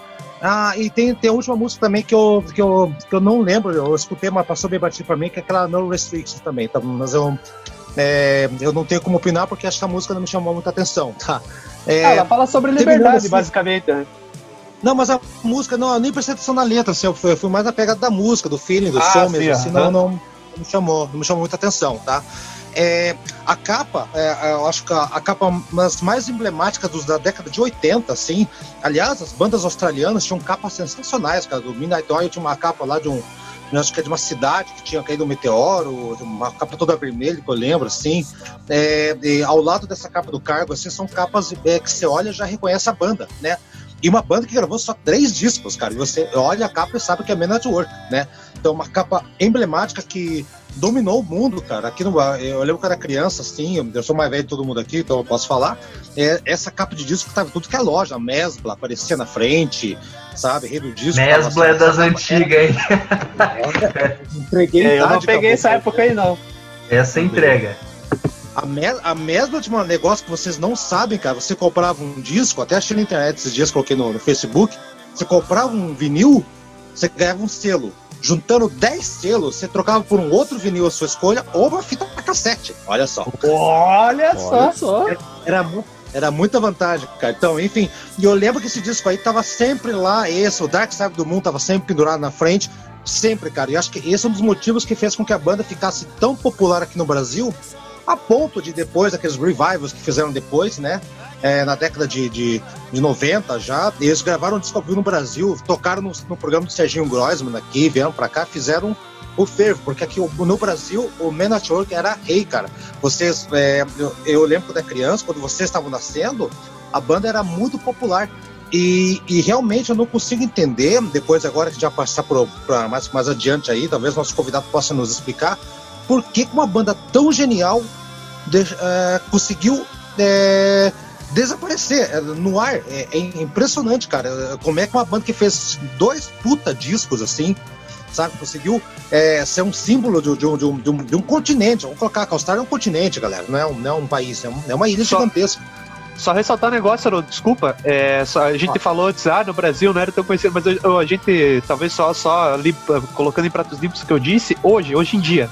Mas realmente, igual você falou, antigamente os caras eram reis aqui. Tocava Mas é muito. que aquela coisa também, o fã antes também da, da época era tipo, ah, beleza, a galera amava as músicas mais famosas às vezes, mas por exemplo, quando eu, eu comentei tipo, que o Danton tipo, tinha esse interesse também no, Man at Work e você mesmo, Rock, né, que sempre comentou, é galera de tipo, ah, beleza, conhecer a discografia inteira e ouvir discos inteiros. A galera aqui, por exemplo, sei lá, tipo, até minha mãe mesmo, a mãe da galera e tal, conhecia só os hits mesmo, tá ligado? Eu acho que é um tipo diferente de, de fã, assim, não desmerecendo tipo, a paixão, Mas- mas a questão do, do interesse que a, que a galera tem pela, pela, pela banda por completo, pela questão musical, acho de tudo. Carreira solo, tem outros pontos. Mas, eu, acho mas que- eu acho que tinha, viu? Mas eu acho que tinha, tá? Eu, eu, é, Lucas, eu acho que tinha sim, acho que tinha esse interesse, sim, cara. Acho que na década de 80, né, eu já não posso falar que eu era criança, né? Não posso falar com propriedade. Mas assim, eu lembro de, de quando era bem que criança, meu irmão mais velho, a galera, todos tinham esse disco. Tá? Não era uma coisa de, de hit, ou que tocou na novela, escutou. Todos tinham o disco. E nessa época não tinha internet, não tinha nada. Não, Você- sim, ou sim. você tinha o disco, ou nada. E era um disco que vendeu pra caralho aqui. cara. Na, na- na- eu lembro que esse disco circulava pra tudo que é lado.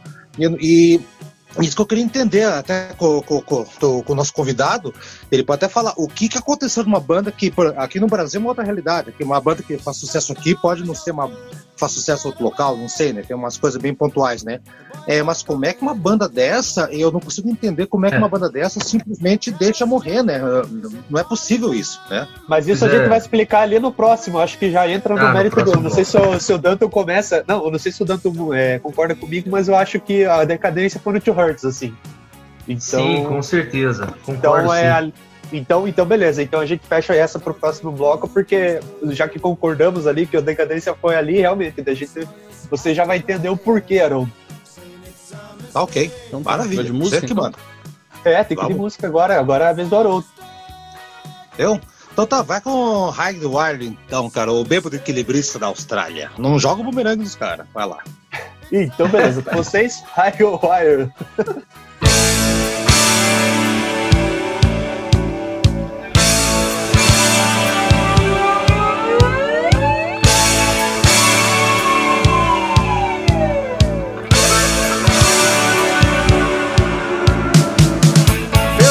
washed up today.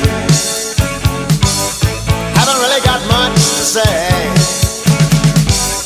Blood on the pillow of my bed. Explains the pain that's in my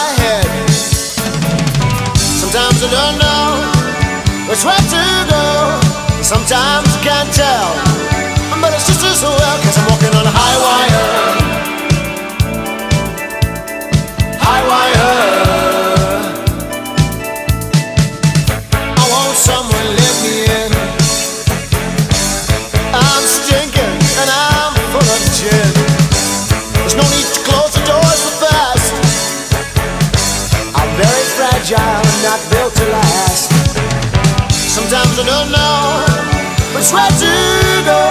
Sometimes I can't tell. But it's just as well, cause I'm walking on a high wire. Coming through the ring of fire. High wire. Have to pull it together. We're in for some stormy weather. Have to pull it together. We're in for some nasty weather.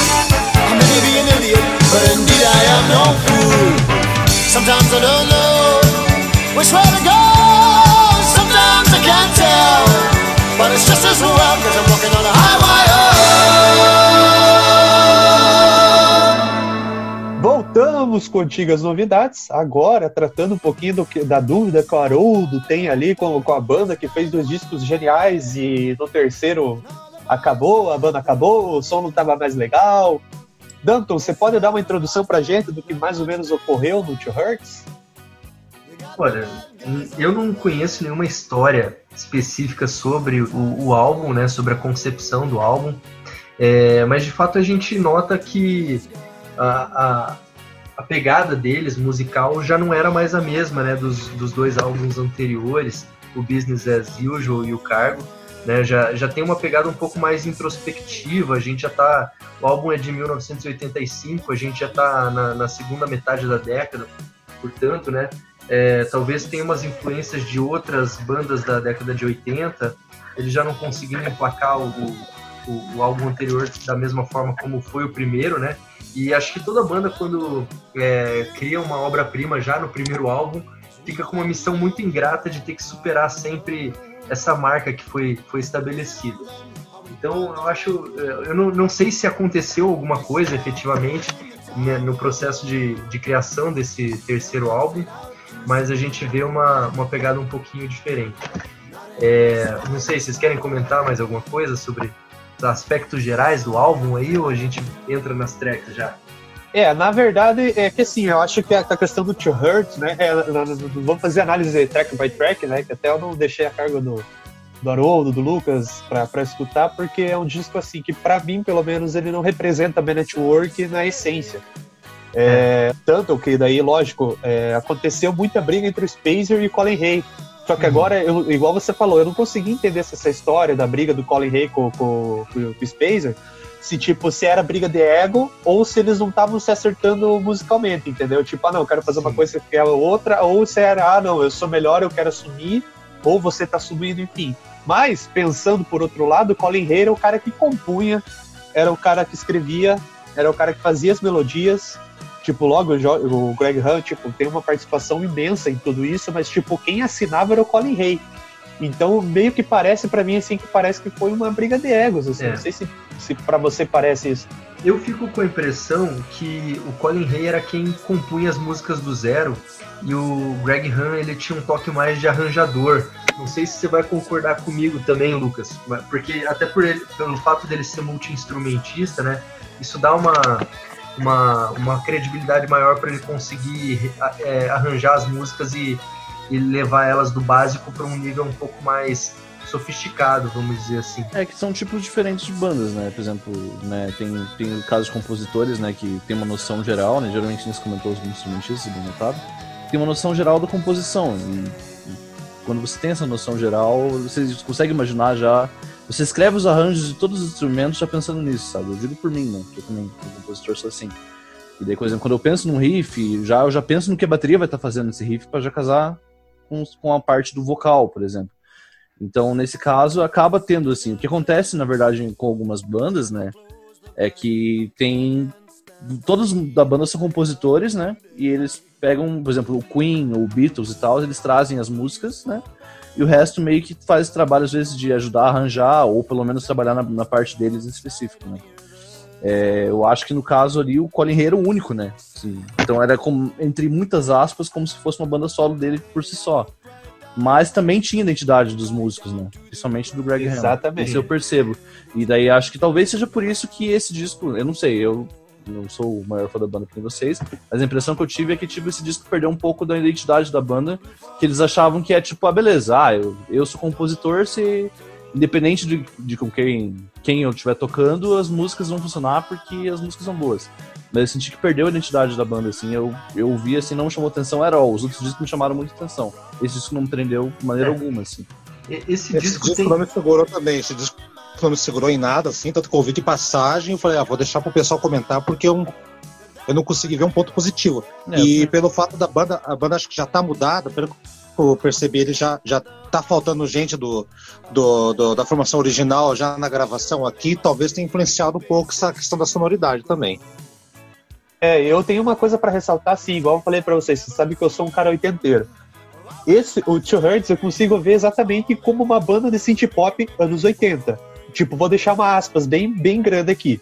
Eu não acho o Two Hertz exatamente ruim. Eu não acho um álbum ruim. Ele é um álbum bom. Tanto que eu falei para uhum. vocês que eu quero trazer ele numa outra hora aí nos álbuns injustiçados. Eu, eu gosto dele. isso aí. É, mas assim, ele não é o Man Network, porque o que me fez é, gostar de Man Network? Exatamente aquilo que a gente falou lá no começo. É uma banda que não se encaixa em nenhum outro estilo de uma banda do período, ou depois ou antes, não se encaixa em nenhum. Aí com o Two Hertz, os caras vieram nos anos 80, 80, 80, 85 ali, e fizeram um álbum de synth pop. Ah, não, a gente tá fazendo mais do mesmo. Tipo, ah, beleza, muitas bandas, igual a gente já falou do Genesis, já falou do Rush, se atualizaram para os anos 80, mas, mas foi várias uma... não, né? Hã? Mas teve várias que não, né? Quando você falou, passaram mil bandas ah, na sim. cabeça. Ah, sim, várias que não. Se mas, venderam tipo, e viraram só mais uma, né? É, eu considerando as que se atualizaram com qualidade, vamos deixar bem claro. É, considerando essas que se atualizaram com qualidade. Não foi o mesmo que aconteceu com o Network. Ele não ele se atualizou, mas esqueceu da origem. Isso que, isso que, que matou, Exato. assim. Aí, tipo, entrou nesse mérito aí, daí já, tipo, entrando no mérito do Haroldo, a banda acabou. Eu acho que foi, tipo, um conglomerado de coisas. Tipo, é o Spacer e o Fallen Rei brigando, é a questão musical da banda. Tipo, cara, não tem nenhum sax. Tipo, tem uma música, agora eu não lembro qual música do... do, do Still Life, não lembro agora. Você lembra, Danto, qual a música que tem o, que tem o saxofone? Só tem uma, agora nem lembro a música que é. Ah, Não lembro, não sei dizer. Nossa, é, agora, viu? Tem, Tanto que a gente nem, nem dá muita bola pro É o coitado. disco Eu, a- eu acho. É, aí, aí pro- aí pro- aí essa é a maior prova que esse disco é um disco que não é nem um pouco marcante. Porque os dois que são os fãs não estão lembrando. É. É, o- é o Mas disco exatamente. realmente. Mas eu acho que esse, esse álbum ele tem alguns highlights sim, que a gente pode destacar. É, só para fechar aquele raciocínio que eu tava é, que, eu, que eu queria fazer lá atrás do, do álbum, né? Que você tinha perguntado por que, que o álbum é, pode ter ficado um pouco abaixo do, do esperado. Né? A banda já Ah. estava brigando, sim. Acabei de dar uma, uma colada aqui nas informações, bom da tecnologia, isso, né? Tô vendo aqui que o, é, o, o, o Colin Hay, o Greg Ham e o Strikert, eles, coment... eles falaram que os outros dois membros não eram essenciais para a banda, Hum. e daí meio que rolou essa Nossa. bad aí, e, e eles compuseram um álbum é, por conta própria. Mas é, eu gosto muito da, da primeira música, da música de abertura do álbum, que é a Man with Two Hearts, é, e queria até ler um trechinho da letra dessa música. Pega, pega essa, essa reflexão aqui, ó. É, vou, fazer uma tradução simultânea, né? Então, Man with Two Hearts, o homem com dois corações. É, o homem com dois corações, ele tem dois mundos divididos e cada um desses mundos é, tem o seu próprio papel. É, como um homem que tem duas esposas, sua vida se transforma em álibis. Ninguém pergunta o porquê, mas você sabe por quê. E tem, ah, pulando aqui o refrão, é, o homem que tem é, só uma mão ainda faz o que ele pode fazer e mostra que ele é duas vezes o homem que você é. Por quê? Porque ele tem uma mão só, você tem duas e faz exatamente a mesma coisa. Cara, eu acho essa letra fantástica. Toda vez que eu ouço essa música, eu fico refletindo sobre, sobre a letra. O que vocês acham aí? Poxa, atenção, não, não tinha reparado na letra mesmo. É, porque, Não, porque é muito fácil a gente passar batido por um álbum que é meia boca e falar, ah, os caras já estavam na decadência aqui, mas ainda assim tem tem, tem méritos o álbum, tem, tem seus highlights que a gente pode destacar. Eu acho Everything I Need uma das. Da, dá dá para colocar, não no mesmo patamar da Down Under ou da, ou da Overkill, mas é a música mais forte desse álbum, na minha opinião. É uma baita balada com, com uma- um feeling sinistro aí. Né? Você quer dar uma chorada pela tua ex-namorada ou pelo crush que não te dá bola, essa é a música. Coloca aí que vai, que vai dar certo, vai dar boa. É, Hard É, Luck uma- Story também acho uma boa música. É, uma que eu gosto também é aquela Still Life, a última música, que até por sinal o Greg Huck canta. Aí Hum. trazendo, se lembrando aquilo que o Haroldo falou, ai, porque eu- eu- alguma coisa me lembrou Gênesis. Haroldo, escute Still Life. É. Acho que deve ter sido. Deve ter sido. Hum. Escute Still Life, que Still Life é Gênesis anos 80. Eu não sei se, o Danto concorda comigo. Mas o que o, o que o nosso convidado falou, o Danto falou, é, é- eu entendo perfeitamente, assim, mas é que como eu, por exemplo, assim, o Man Network é uma banda que eu nunca, não tenho um contato tão diário, é, evidentemente que passa batido. Se eu pegar o disco e ficar ouvindo com mais frequência, eu acho que vai acontecer a mesma coisa. Por exemplo, com o Black Sabbath, é, você pode procurar no mundo inteiro, cara. Acho que apenas eu e o Tony Martin gostamos do álbum Tear, entendeu? Ninguém vai gostar, só eu e o Tony Martin, no mundo. Que é um disco que é injustiçado dentro da, da- do Black Sabbath, mas eu entendo os discos injustiçados. Tanto que eu, eu propus aqui pro programa fazer vários, trazer para próximas edições discos injustiçados também.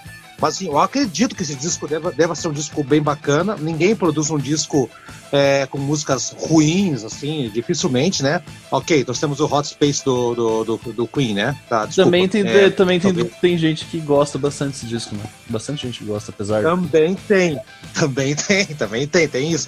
Então tem, tem aquela coisa. Até por exemplo, então eu acho que deve ter coisa muito boa, mas assim, nesse momento que eu estava ouvindo para esse programa, é um disco que me passou batido.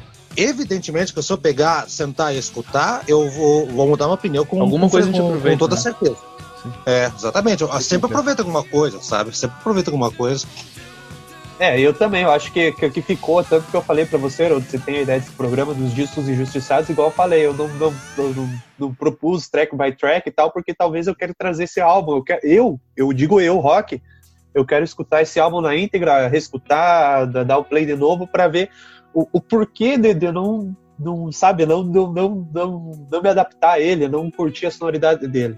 Não, quer dizer, não curti não, mas igual eu falei, e não é que eu não curto a sonoridade, porque eu gosto dos anos 80 e é um álbum anos 80, mas o porquê que eu não curti, sendo que é um álbum de uma Esse banda que eu gosto muito. Agora, é engraçado que no nosso blog essa semana, do blog do, do Antigas Novidades, eu coloquei uma, uma resenha do disco do Triunvirate, que é uma banda alemã, que é o Emerson Lake Palmer, entre aspas, alemão, rock progressivo e tal. E eu lembro que tem um disco deles, que eu tenho aqui na coleção, que eu nunca dei muita bola, que é um disco chamado Russian Roulette, que é de, de 80. Quer dizer, o último disco da banda, a banda já não era mais um trio, era um quarteto, mudou, saiu um monte de gente lá, não era mais a mesma coisa. E o disco não tinha nada a ver com o som progressivo, clássico, erudito, barra, whatever. Era uma coisa mais synth pop, mais pop mesmo, assim, de tocar em rádio da, daquela época, né? Com sintetizador e tudo. E eu tinha um preconceito muito grande com esse disco. Quando eu coloquei essa, a, a resenha do disco de 72, do Mediterranean Tales lá, um cara comentou ali num, num, daqueles grupos de Facebook de rock progressivo, cara, é, escutem o, o, último disco deles, o Russian Roulette, sem comparar com os anteriores, com o Spartacus, esqueçam todos. Escutem ele por si só e vocês vão ter um belo disco. E é verdade, talvez com esse disco do, do, do Man at Work seja necessário isso, você escutar sem comparar, sem ouvir o, o que foi feito antes, para não ter esse, esse negócio tipo, ih, mas antes gravar assim, agora ficou assado, sabe? Se você ouvir apenas como um disco é, isolado, sem fazer comparativo, né? Aí talvez você consiga entender o disco como um belíssimo disco da década de 80, né? Infelizmente eu não tô no clima para ouvir isso aí, mas se eu fizesse essa força, a gente consegue chegar num belo disco, né, Rock? Não, eu acho que concordo com você. E é exatamente isso, exatamente isso que aconteceu. Até que eu, que eu falei com o Danto, qual era a música que tinha. Tem uma música ali que tem o sax do Greg Han. O resto foi só de sintetizador e, e camada de, de, música eletrônica. Então o disco se tornou um disco de synth pop. Eu gosto de synth pop? Gosto. Então eu acho que é exatamente isso que você falou, Rodo. Eu tenho que escutar ele sem imaginar o que veio antes. É exatamente isso que você falou. É, eu tenho isso com o Unmasked do Kiss, que é um disco tipo que não tem nada a ver com o Kiss. É um disco de pop anos 80 também, pop rock anos 80 ali, que parece mais Chip Trick do que o Kiss, sendo que o Kiss é, o Chip Trick. Sim. E o Unmasked é, é um dos favoritos da vida. E a galera não entende, fala, como você pode gostar desse álbum? Isso é absurdo. Eu acho que é uma, é uma compilação de, de algumas melhores melodias e refrões que o Kiss já fez. E, mas é um álbum assim, se eu estiver ouvindo a discografia do Kiss, ou por exemplo, é um álbum que eu sei que não dá para esperar que vai ter nos shows, por exemplo, porque a sonoridade dele não combina com nada, tá ligado? E é um álbum que foi, inclusive, é, muito ruim pra banda, sabe? No sentido de tipo. Foi massacrado a banda, foi, né? Tipo, a galera falou, não, eles vão ter que lançar, foi um dos passos pra levar o Ace sair da banda, que eventualmente, tipo, levou a banda a falir, enfim e tipo, tem que fazer toda a farofada oitentista lá que eu não gosto muito depois. É. Mas enfim, é, eu sei como é o sentimento, é, é interessante isso, né? Porque às vezes é, certas bandas assim que, que tem essa carreira bem dispersa, assim, a gente tem que estar tá na. tem que escutar álbuns separados, sabe? Só que às vezes a gente Nossa, tem opinião, né? Que não tem como tirar, né? A gente já conhece. Lucas, Lucas o, o, o, lixo de um é o luxo do outro, cara. Exatamente. É, só que eu acho que entra também uma, uma outra questão aqui, né? É, tem essa que daí, tipo, por exemplo, o John Reese saiu e logo depois. É, é, no caso, o Reese saiu depois que o Spacer saiu. Só que o Reese entrou na banda justamente por causa do Spacer, os caras eram amigos. Só que daí tem outras hum. coisas que eu li aí em fóruns, é que os caras foram demitidos da banda, e, e isso eu não consegui, não sei se o Danto chegou a ler alguma coisa sobre isso. É, o que eu li é que eles se desentenderam musicalmente, né? Parece que cada um queria uma coisa na, na banda e, e, e teve essa de que os outros dois membros lá não seriam essenciais para a banda, né? Então. Pois é, mas acho- você chegou a ver que os caras foram demitidos ou os caras resolveram sair? Isso, isso eu não consegui Ah, ver. não. Dois saíram, Também- dois foram também não demitidos, tem os isso. dois saíram depois. É, é, é, desculpa, é, mas isso aí. Dois foram demitidos e dois saíram na sequência depois. Ou, ou um saiu na sequência depois, uma coisa assim. Dois foram com o pé na bunda, não sei quais foram os dois, tá? E um depois falou: puta, vou, vou, vou puxar o carro aqui também, porque não, não deu certo aqui. Ficou só, o, o- só os dois principais lá, daí depois. Não, não, O É. resto da banda saiu assim dessa maneira. Eu já vi uma, algumas entrevistas do Colin Hay e ele, ele, o ponto dele, né, não dá pra considerar só a versão dos fatos dele, claro, mas o que ele diz é que os outros membros não se tocavam que a banda era algo gigante, era algo, era um fenômeno e que, portanto, eles não valorizavam isso da, da, da banda. E daí quando, quando ele vê que a coisa tá desmoronando, talvez tenha chutado o pau da barraca mesmo e falado que não devia e, e daí a coisa caiu. é, é, a casa caiu de vez, né? É, porque o Strikers também ele deixou durante a produção do Two Hurts, né? Tanto que o Colin Hay e o, o, o Hank ficaram, eles tiveram que contratar a galera pra terminar o álbum, deu uma treta fodida, né? Por isso que eu acho que também esse, o álbum tem essa questão também. Ele não veio, o- ele não era um álbum da, do Man Network, era um álbum do Colin Hay e Greg Han com contratados. Eu acho que Ele saiu, É. ele saiu quando? Quando é que ele saiu, o Rock? Em que mês que saiu? Você sabe dizer? Foi 85 o quê? No começo, no final? Foi quando? Putz, cara, aí eu já não sei se foi, mas eu acho que foi mais pro final do disco. Eu vou- sabe Só- por quê? só- Porque, eu- porque eu tava vendo aqui que eles participaram do. A gente comentou do Live Aid lá do, do, do Queen. Eles participaram também do Live Aid, só que a versão australiana, que é o Oz for Africa, né? Que foi dia Aham. 13 de junho de 85, é. E porque a Austrália tá lá do outro lado e chega o primeiro sol, eles. ah, todos os shows passaram antes do Live Aid, por causa do, do fuso horário e tudo mais. E eles tocaram três músicas aí, várias bandas australianas tocaram lá, na, na- lá em Sydney, né, né, é, bem no metade do ano, dia 13 de julho. E o show fechou com o Inexus, né, que era talvez a maior banda na época australiana, né, até É. nesse momento era o Inexus, né? Então minha pergunta é essa, porque será que eles tocaram no, no Live Aid, que é o Oz for Africa? Aliás, tem até o vídeo, né? Daí tocando as músicas ali. Será que eles tocaram com a formação já, já fragmentada ou com a, com a formação clássica aí, né? Isso que é a minha, minha, minha dúvida. Então, isso na verdade eu também não vi, Haroldo, porque eu vi esse vídeo, eu realmente assumo que eu vi umas duas vezes ele e acabei não reparando quem tava junto com eles. Se o Striker já Ah. tava, porque o. O Riz e o, e o Spacer já não estavam. O e o Spacer já não estavam, mas o Striker eu não tenho é. certeza. Pois é, pois é, pois é. Não sei o que foi, não foi na metade do ano. Se o disco saiu no final do ano, então eu acho que o cara tava. Né? Então, Possivelmente ainda tava lá. É, possível, possivelmente ainda tava. É, uma coisa que eu tenho que dar uma olhada aí. Mas. E fora isso também, que daí depois da, da turnê do, álbum, também o Greg Han saiu. Daí ficou o Colin Hay solo, né? Daí. Aí já entra nos méritos do Danton, falar um pouquinho dele daqui a pouco. Mas eu acho que. Não Tá. sei se vocês têm alguma coisa pra comentar mais agora. Não, não. Não? Esse ah, disco então não. Ah, então vamos de música. Ah, Agora eu não sei, agora a gente fica a cargo. Será que a gente bota um- uma música do Cargo não, Hurts? cargo já foi. Não, a gente tem que botar a música do. Two Hurts, né? Não, o Danton sugeriu umas legais aí, não? É, Danton, eu acho que fica, agora fica a teu cargo sugerir uma música pro Two Hurts. Então, Cargo não. Coloca with Two Hearts aí, a primeira. Então vamos ouvir agora Man with Two Hearts.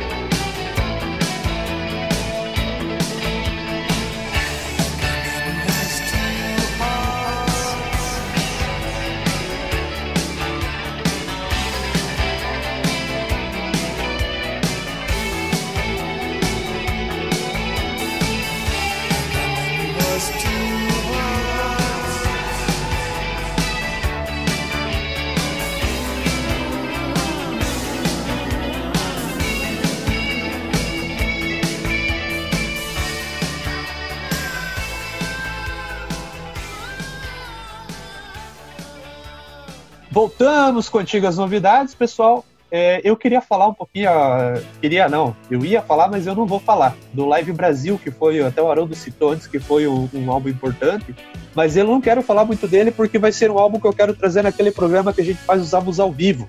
Então, eu acho que a gente vai meio que pular essa parte aí, não vai falar dele para dar um programa de álbum ao vivo, já não dá os, os, os, os, os spoilers, né?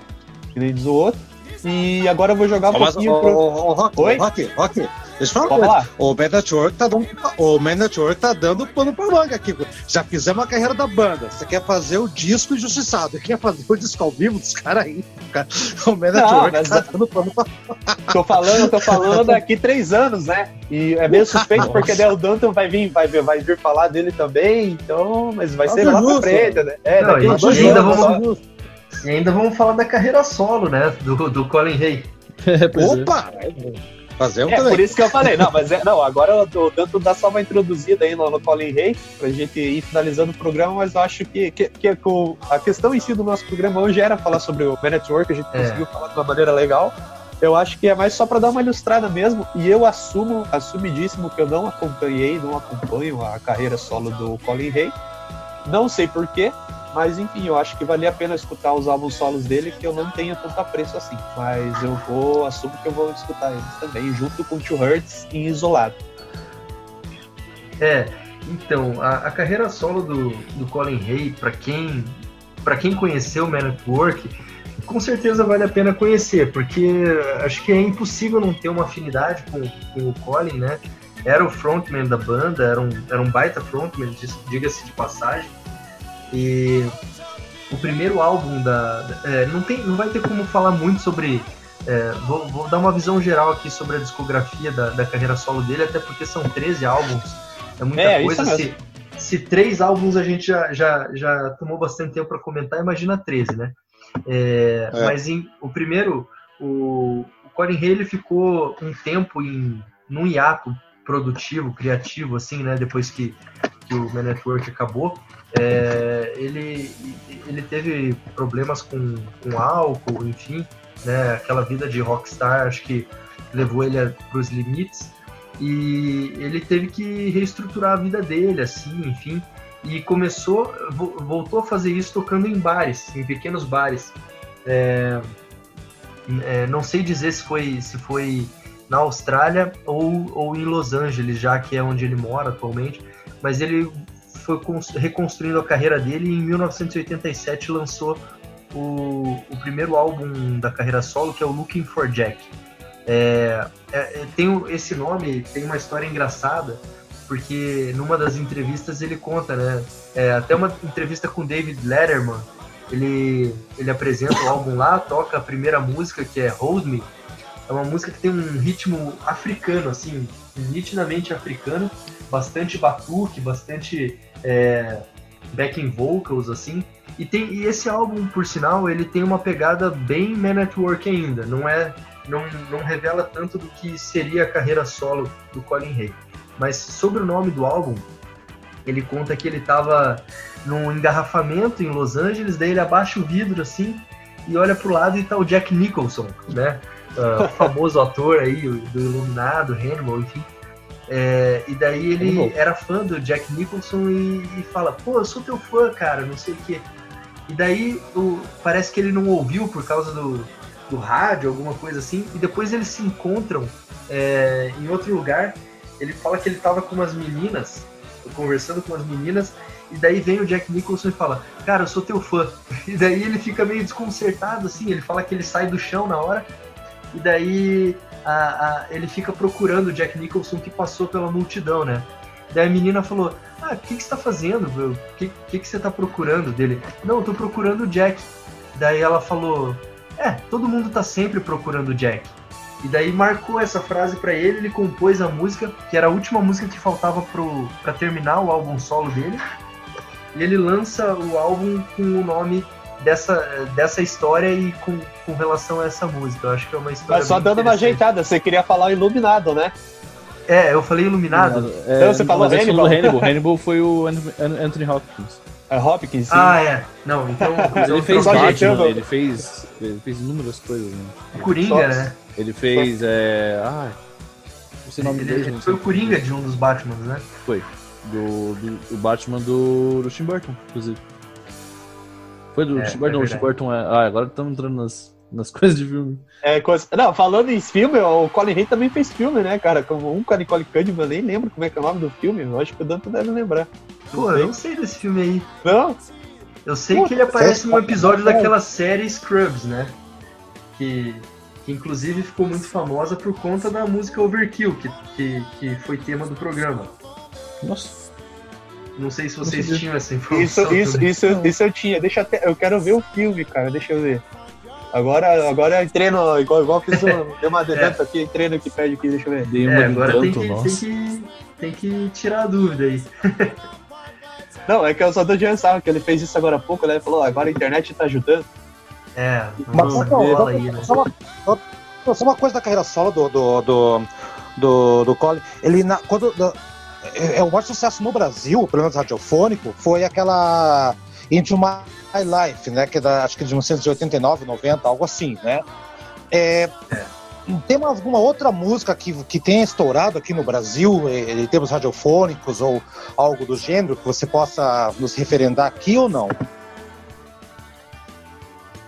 Olha, na verdade eu acho que não. Eu, é, eu conhecia a carreira só, eu já conhecia Man at Work e não conhecia nada da carreira solo do, do Colin Hay. De repente eu vi tocando na rádio, isso era devia ser 2008, 2009, a Into My Life. E foi a única, em termos radiofônicos, assim, a única música da carreira solo do Colin Hay que eu tive contato nas rádios, sabe?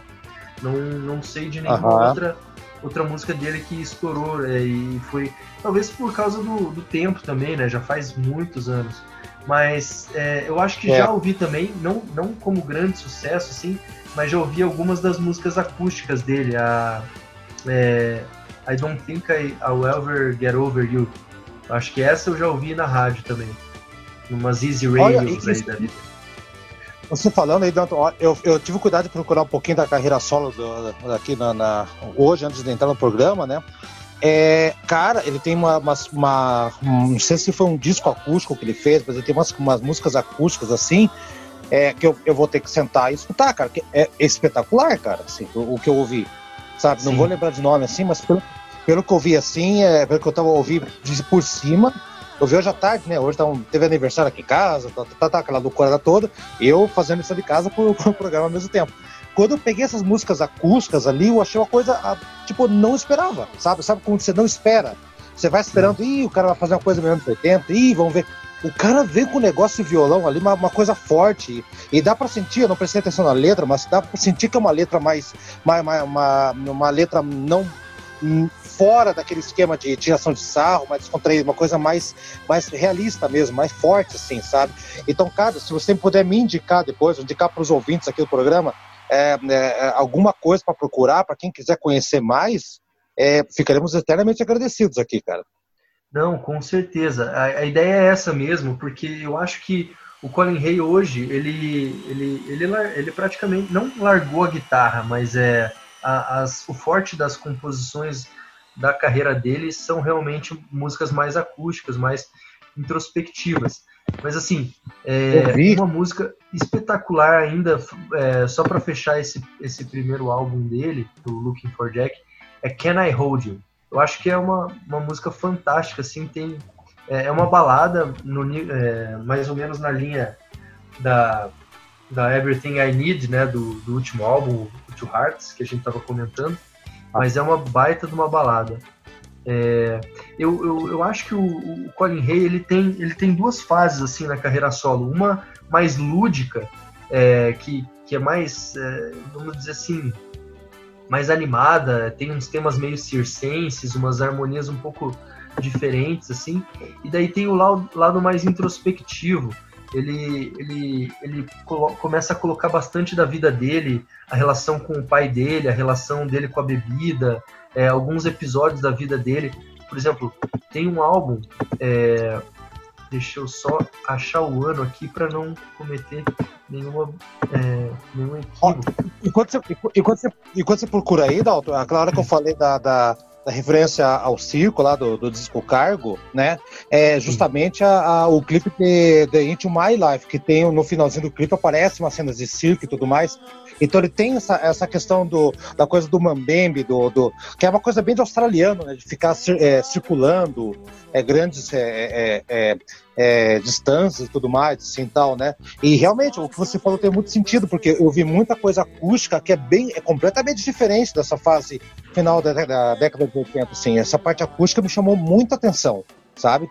Uhum, Eu acho que exatamente. talvez vale, vale algumas coisas aí pra frente, viu? Viu? Tá dando pano pra manga, Man Network, viu, galera? Mas sempre dá.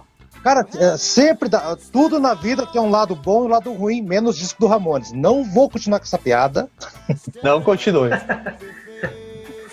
É, Boa. Só desculpe, Então, Danton, eu não sei se você vai falar so- so- sobre o resto dos álbuns, enfim, vai dar uma passada por cima. Vou, vou senão uma os nossos ouvintes vão matar a gente aqui, falar quatro horas de Man Network. Claro. Não, eu vou dar uma passada bem por cima, assim. É, esse álbum de 2007 que eu tava falando, que é o Are You Looking At Me? Porque é uma curiosidade aqui que o, o Colin Hay ele é estrábico, né? Então ele, ele brinca muito com a vida dele é, e, e traz alguns episódios felizes, outros tristes, né? Mas é, a carreira solo dele revela bastante essas questões. Ele tem uma música sobre é, sobre bebida, né? Que ele é escocês, então lá eles bebem muito. É, é, Viu, Haroldo? Então chama- a The, The Wire faz sentido a minha análise do bêbado, viu? Tem, tem sim. É sim, verdade. senhor. Chama I Wish I Was I, I Was Still Drinking, ou seja, eu, eu queria estar bebendo, né? É, ele tem umas músicas também que falam sobre o pai dele. Tem uma música chamada Maggie que eu gosto muito, que é uma música acústica para quem quer conhecer um pouquinho mais dessa pegada.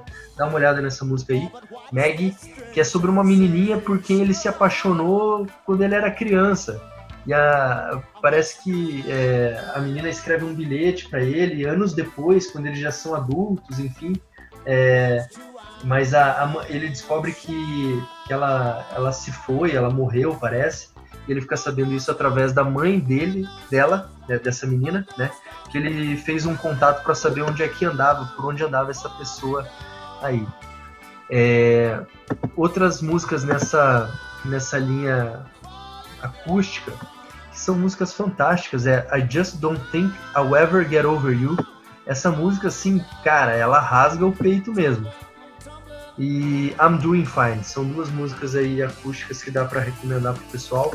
Vale a pena conhecer a carreira dele, é, a carreira solo. Esses dois últimos álbuns, o Next Year People de 2015 e o Fierce Mercy de 2017, é, eles, eles são muito mais acústicos do que os, os anteriores. Legal. Qual você gosta mais, Danton? Eu gosto, cara, eu gosto bastante do Transcendental Highway, que é de 1998, é, e o Topanga de 1994. É, que, que, que é uma mistura ainda. Parece que ele está fazendo essa transição do, do Man at Work para esse lance mais introspectivo e acústico dele. Então é uma, são álbuns mais equilibrados, assim. Entendi, então, um...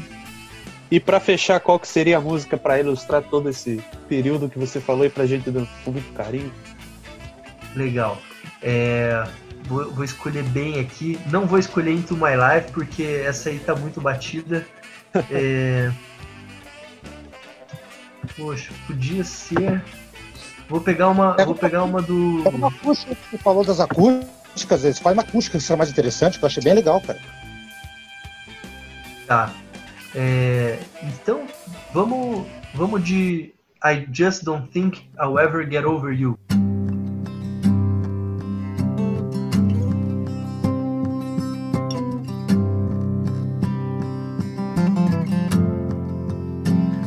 I drink good coffee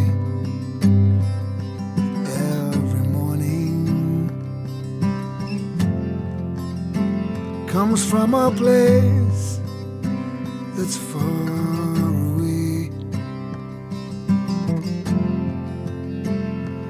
When I'm done, I feel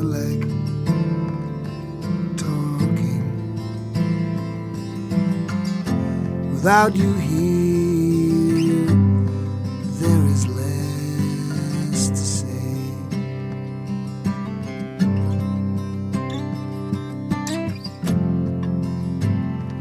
I don't want you thinking I'm unhappy. What is closer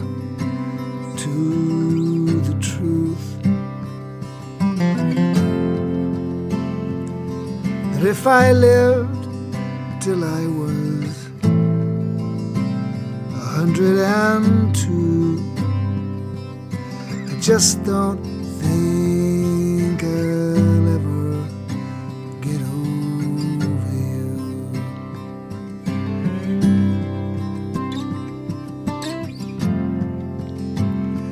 No longer moved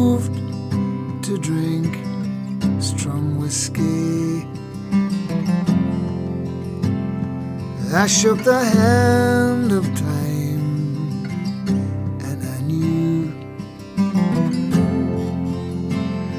that if I lived till I could no longer climb my stairs, I just don't think I'll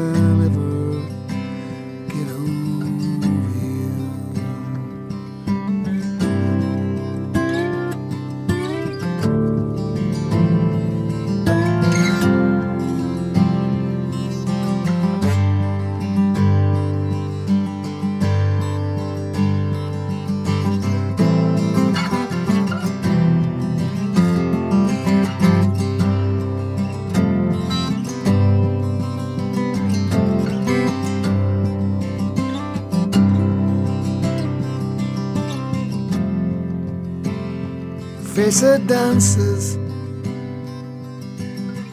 And it haunts me. The laughter still ringing in my ears. I still find pieces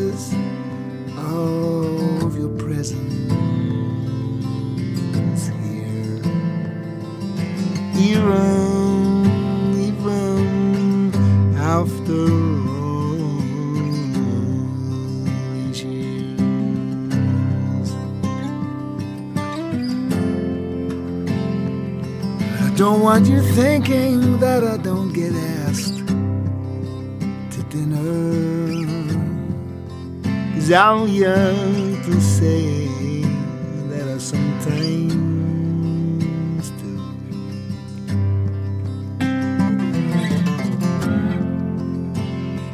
Even though I may soon feel the touch of just don't think I'll ever get over you.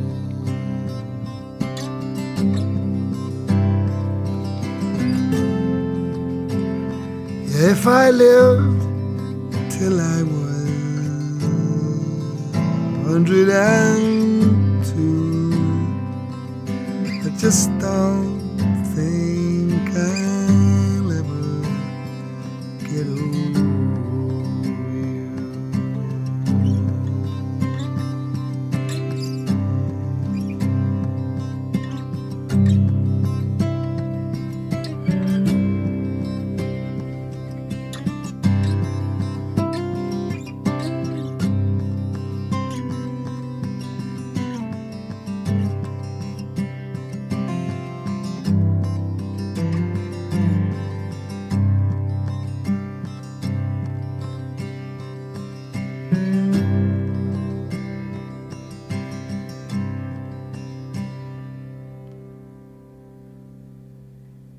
Voltamos agora para finalizar com chave de ouro o programa Antigas Novidades. Eu já queria agradecer, deixar meu agradecimento ao Danto por essa participação é, sensacional, o conhecimento que ele tinha com o Man Network, enfim. Igual ele falou, pensei que eram as duas pessoas, eu e ele, que, que gostamos do Man Network em Curitiba. Não, mas eu não vou continuar com essa zoeira, porque eu sei que tem muita gente que gosta do Colin Hay do Man Network. Mas eu acho que foi muito válida essa discussão, gostei muito. E muito obrigado, Danto. Obrigado eu pelo convite, achei muito legal estar aqui com vocês. Cara, vocês me permitem uma historinha rápida é, sobre, sobre a, a- a minha relação com o Network aqui, só Claro. pra gente fechar? Vai lá, vai lá. É, Ah, seu convidado? Eu, fui no, eu fui num show do Man Network, do, do Man Network, do Colin Hay, né, na carreira solo dele, em 2011, no Master Hall. E, e foi muito engraçado, cara, porque quase ninguém conhecia, eu levei um amigo meu que não conhecia, né, porque, até porque nós somos os dois únicos que conhecem Man Network, né, Rock? E, e, e, cara, eu cheguei uns 10 minutos antes do show começar, de abrirem os portões, e tinha duas pessoas na fila. Eu fui o terceiro a chegar. Mas, é, por incrível que pareça, lotou, não lotou, né, o Master Hall, mas deu um bom público. E, e uma coisa que me chamou muita atenção foi o, o- um cara que tava na. Foi um dos primeiros shows que eu fui que tinha pista premium. Então tinha separação ali da plateia, eu tava na, grudado na grade da, da plateia normal e tinha um pessoal que era mais cadeirante, mais idoso, assim, na, na, na pista premium. E, cara, aí o Colin Hay entrou, abriu o show, olhou pra galera que tava ali na frente e, e, cara, com um desdém muito sinistro, ele falou assim: vocês pagaram mais pra estar aqui na frente? Indignado, assim, mas tipo, e, o pessoal achou que ele tava brincando, sabe? E, e daí ele começou a deixar bem claro que ele não gostou de ver isso, e ele falou: Isso aqui não é o Brasil, o Brasil não é isso, sabe? E deixou essa Nossa! mensagem muito clara no show. É, e daí, de- um pouco tempo depois, tinha um cara na pista premium com um, um álbum, né, um vinilzão, uma capa do- de algum dos discos do Man Network, que eu não consegui identificar porque estava escuro. E daí ele toda hora ficava mostrando, ó, eu tenho o álbum, eu tenho o álbum. E o Colin Hay, cara, ele, tá- ele devia estar puto com alguma coisa, porque ele olhou pro cara e falou assim, ah, falou, falou no microfone, né, no intervalo de uma música e outra. Ah, nossa, eu tenho vários desses em casa. Nossa! Eu fiquei chocado, assim, tipo, meu, o cara deve estar puto com alguma coisa. Mas ele. não, é, não dá pra entender, assim, se era humor realmente, porque ele é um cara que faz muita piada nas entrevistas. Ele é um contador de histórias incrível. Mas me marcou Ah. bastante essa, essa, essas passagens aí do show. Meu O show, show foi foi um showja, showzaço. Show. Show show. Show já. Qualquer coisa. É, mas assim, mas aquela coisa, né, gente? A gente vê, é, é, só porque o cara é bem humorado, às vezes você tem que ver o que tem por trás. Veja aquele Robbie Williams, ou Jim Carrey, tem muita coisa de depressão. Também tem esse, esse lado também, né? Uma dessa ali, o cara também, na vida real, diz que o Didi lá do Renato Aragão também ele é bem assim também, que ele é o queridão tudo mais, mas no bastidor é um tremendo sacana, um negócio muito mal-humorado. Enfim, pode ter sido isso aí também, né, Danton? Não sei. É, você que deve acompanhar mais entrevistas do cara, uma dessa o cara tem esse perfil, essa coisa mais performática da, da- no palco, nos clipes, mas na vida real o cara é mais, mais, mais, tipo, mais crítico com as coisas. Acho que isso a gente vê muito na letra também. Ele faz o humor, mas para disfarçar, para dar uma leveza em temas mais sérios também. Acho que é isso que é o perfil dele também.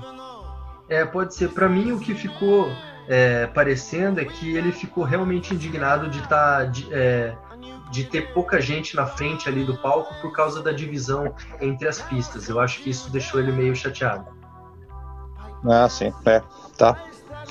Ah, entendi. Nossa, eu tava interpretando outra coisa, que ele ficou chateado de tá, ter a divisão, é isso?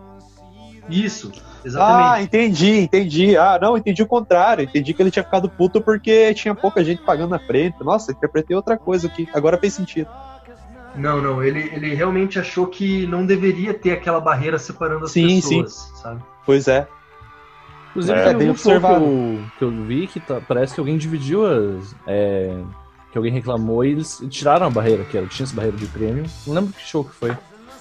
Mas não foi que realmente, tipo, dividiram, a, tiraram a barreira ali, por causa que a galera que tava na frente ali tava. Tinha muita pouca gente na frente e o músico foi irritado. Mas não sei Pois é. caso de quem foi. Que é uma coisa meio louca. Mas enfim, né? Vamos é, finalizar ele agora. Não sei se vocês querem deixar algum agradecimento. Eu já deixei o meu aqui. Pode deixar registrado. Bom, eu queria agradecer o Danto, né? Um, amigo meu de, de vários, muito tempo aí, de altas bandas e alta sonzeira, que mais gosto de trabalhar. Então acho, acho muito legal, é sempre interessante esse lance dos, dos convidados especiais, assim. Mesmo convidados, às vezes, que a gente nem. Por exemplo, eu no caso, né, que nem a gente fez o programa dos Scorpions, né? Eu e o Rock a gente não, não, não conhecia o, o Júnior também, né? Que é um amigo do Haroldo. Nesse caso, eu trouxe o Danton, que então, é fã de, de Network, assim como o Rock. É legal ver essas interações de pessoas que às vezes nem se conhecem. É, conheci ele por cima, é, né? vocês já- é, no caso, vocês já viram. Um, um já viu o outro tocar nos eventos que a gente fez juntos, mas enfim. Mas de conversar mesmo sobre Men at Work, você nunca tinha conversado, por exemplo. É isso, não. É, E eu acho verdade. interessante É. esse lance, né? Porque realmente música tem muito dessa, dessa coisa, né? A gente acaba unindo a galera, né? Mas enfim, eu queria agradecer aos ouvintes, como sempre, né? A galera sempre que tá seguindo a gente aqui pelos podcasts, pelo, pelo blog. E vamos ter mais participações especiais, eventualmente, né? Espero que o Danton possa voltar futuramente pra gente falar também sobre algumas coisas. Falar dos esses guitarristas que o Danton não gosta muito, tipo o Eric Clapton, assim, essas coisas assim opa, Caramba. e etc, né? Eu acho sempre legal. E é isso aí. Harold? Fechou. Ok. Harold? Então tá, é, o, aquela. Estão me ouvindo? Sim, todo mundo. Quero agradecer então a todo mundo que nos acompanhou aí até o final do programa. Tá? É, agradecer ao nosso convidado, Danto. Danto, desculpa as piadas, a gente, a gente tá. Bom, você tá acostumado a ser, ser amigo do Lucas aí, né? O humor dele também Você nem imagina quanto. com nosso. Não, a gente, a gente- Eita, a gente fala muita besteira aqui e tudo mais, assim, né? Então, é, de casa, e acho que a música é para se divertir, né? Eu acho legal e interessante você trazer. Você, veja só, a tua presença no- nos incentivou a escutar uma banda que normalmente nunca escutaria, né? E eu sou eternamente grato, cara, porque agora eu vou atrás do cargo. Vou- agora- Por 30 pila no Mercado Livre. Opa, Mercado Livre. é- Eu não, acho que eu vou dar uma olhada no sebo assim que passar a pandemia, dar uma olhadinha por aí e tudo mais, né? Mas, mas assim, Mercado Livre também é uma boa dica, então. E ah, só para avisar, galera, assim, que a, nossa, a vez passada é, já teve um, um aumento bem é, signi- significativo de downloads, de, de plays do com o capítulo do nosso, nosso episódio do Scorpions, assim. Então é, é legal, assim, eu concordo com, com o Lucas.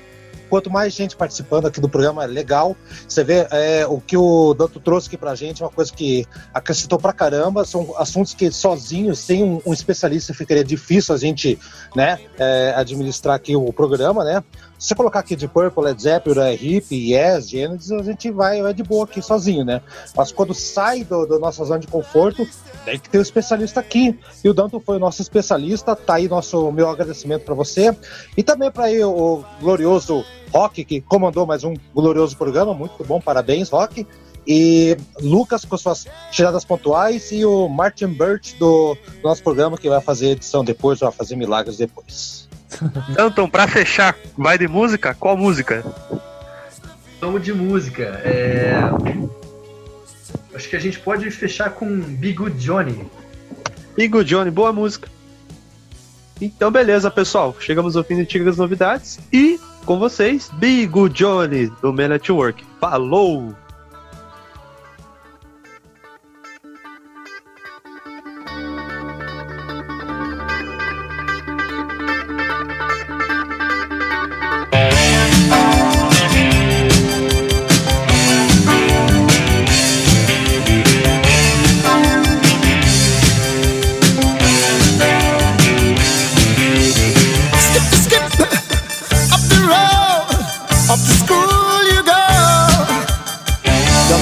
Boy, Johnny. Don't you slip up or play the fool. Oh no more, oh no da, I'll be your golden boy. I will obey every golden rule. Get told by the teacher not to daydream. Told by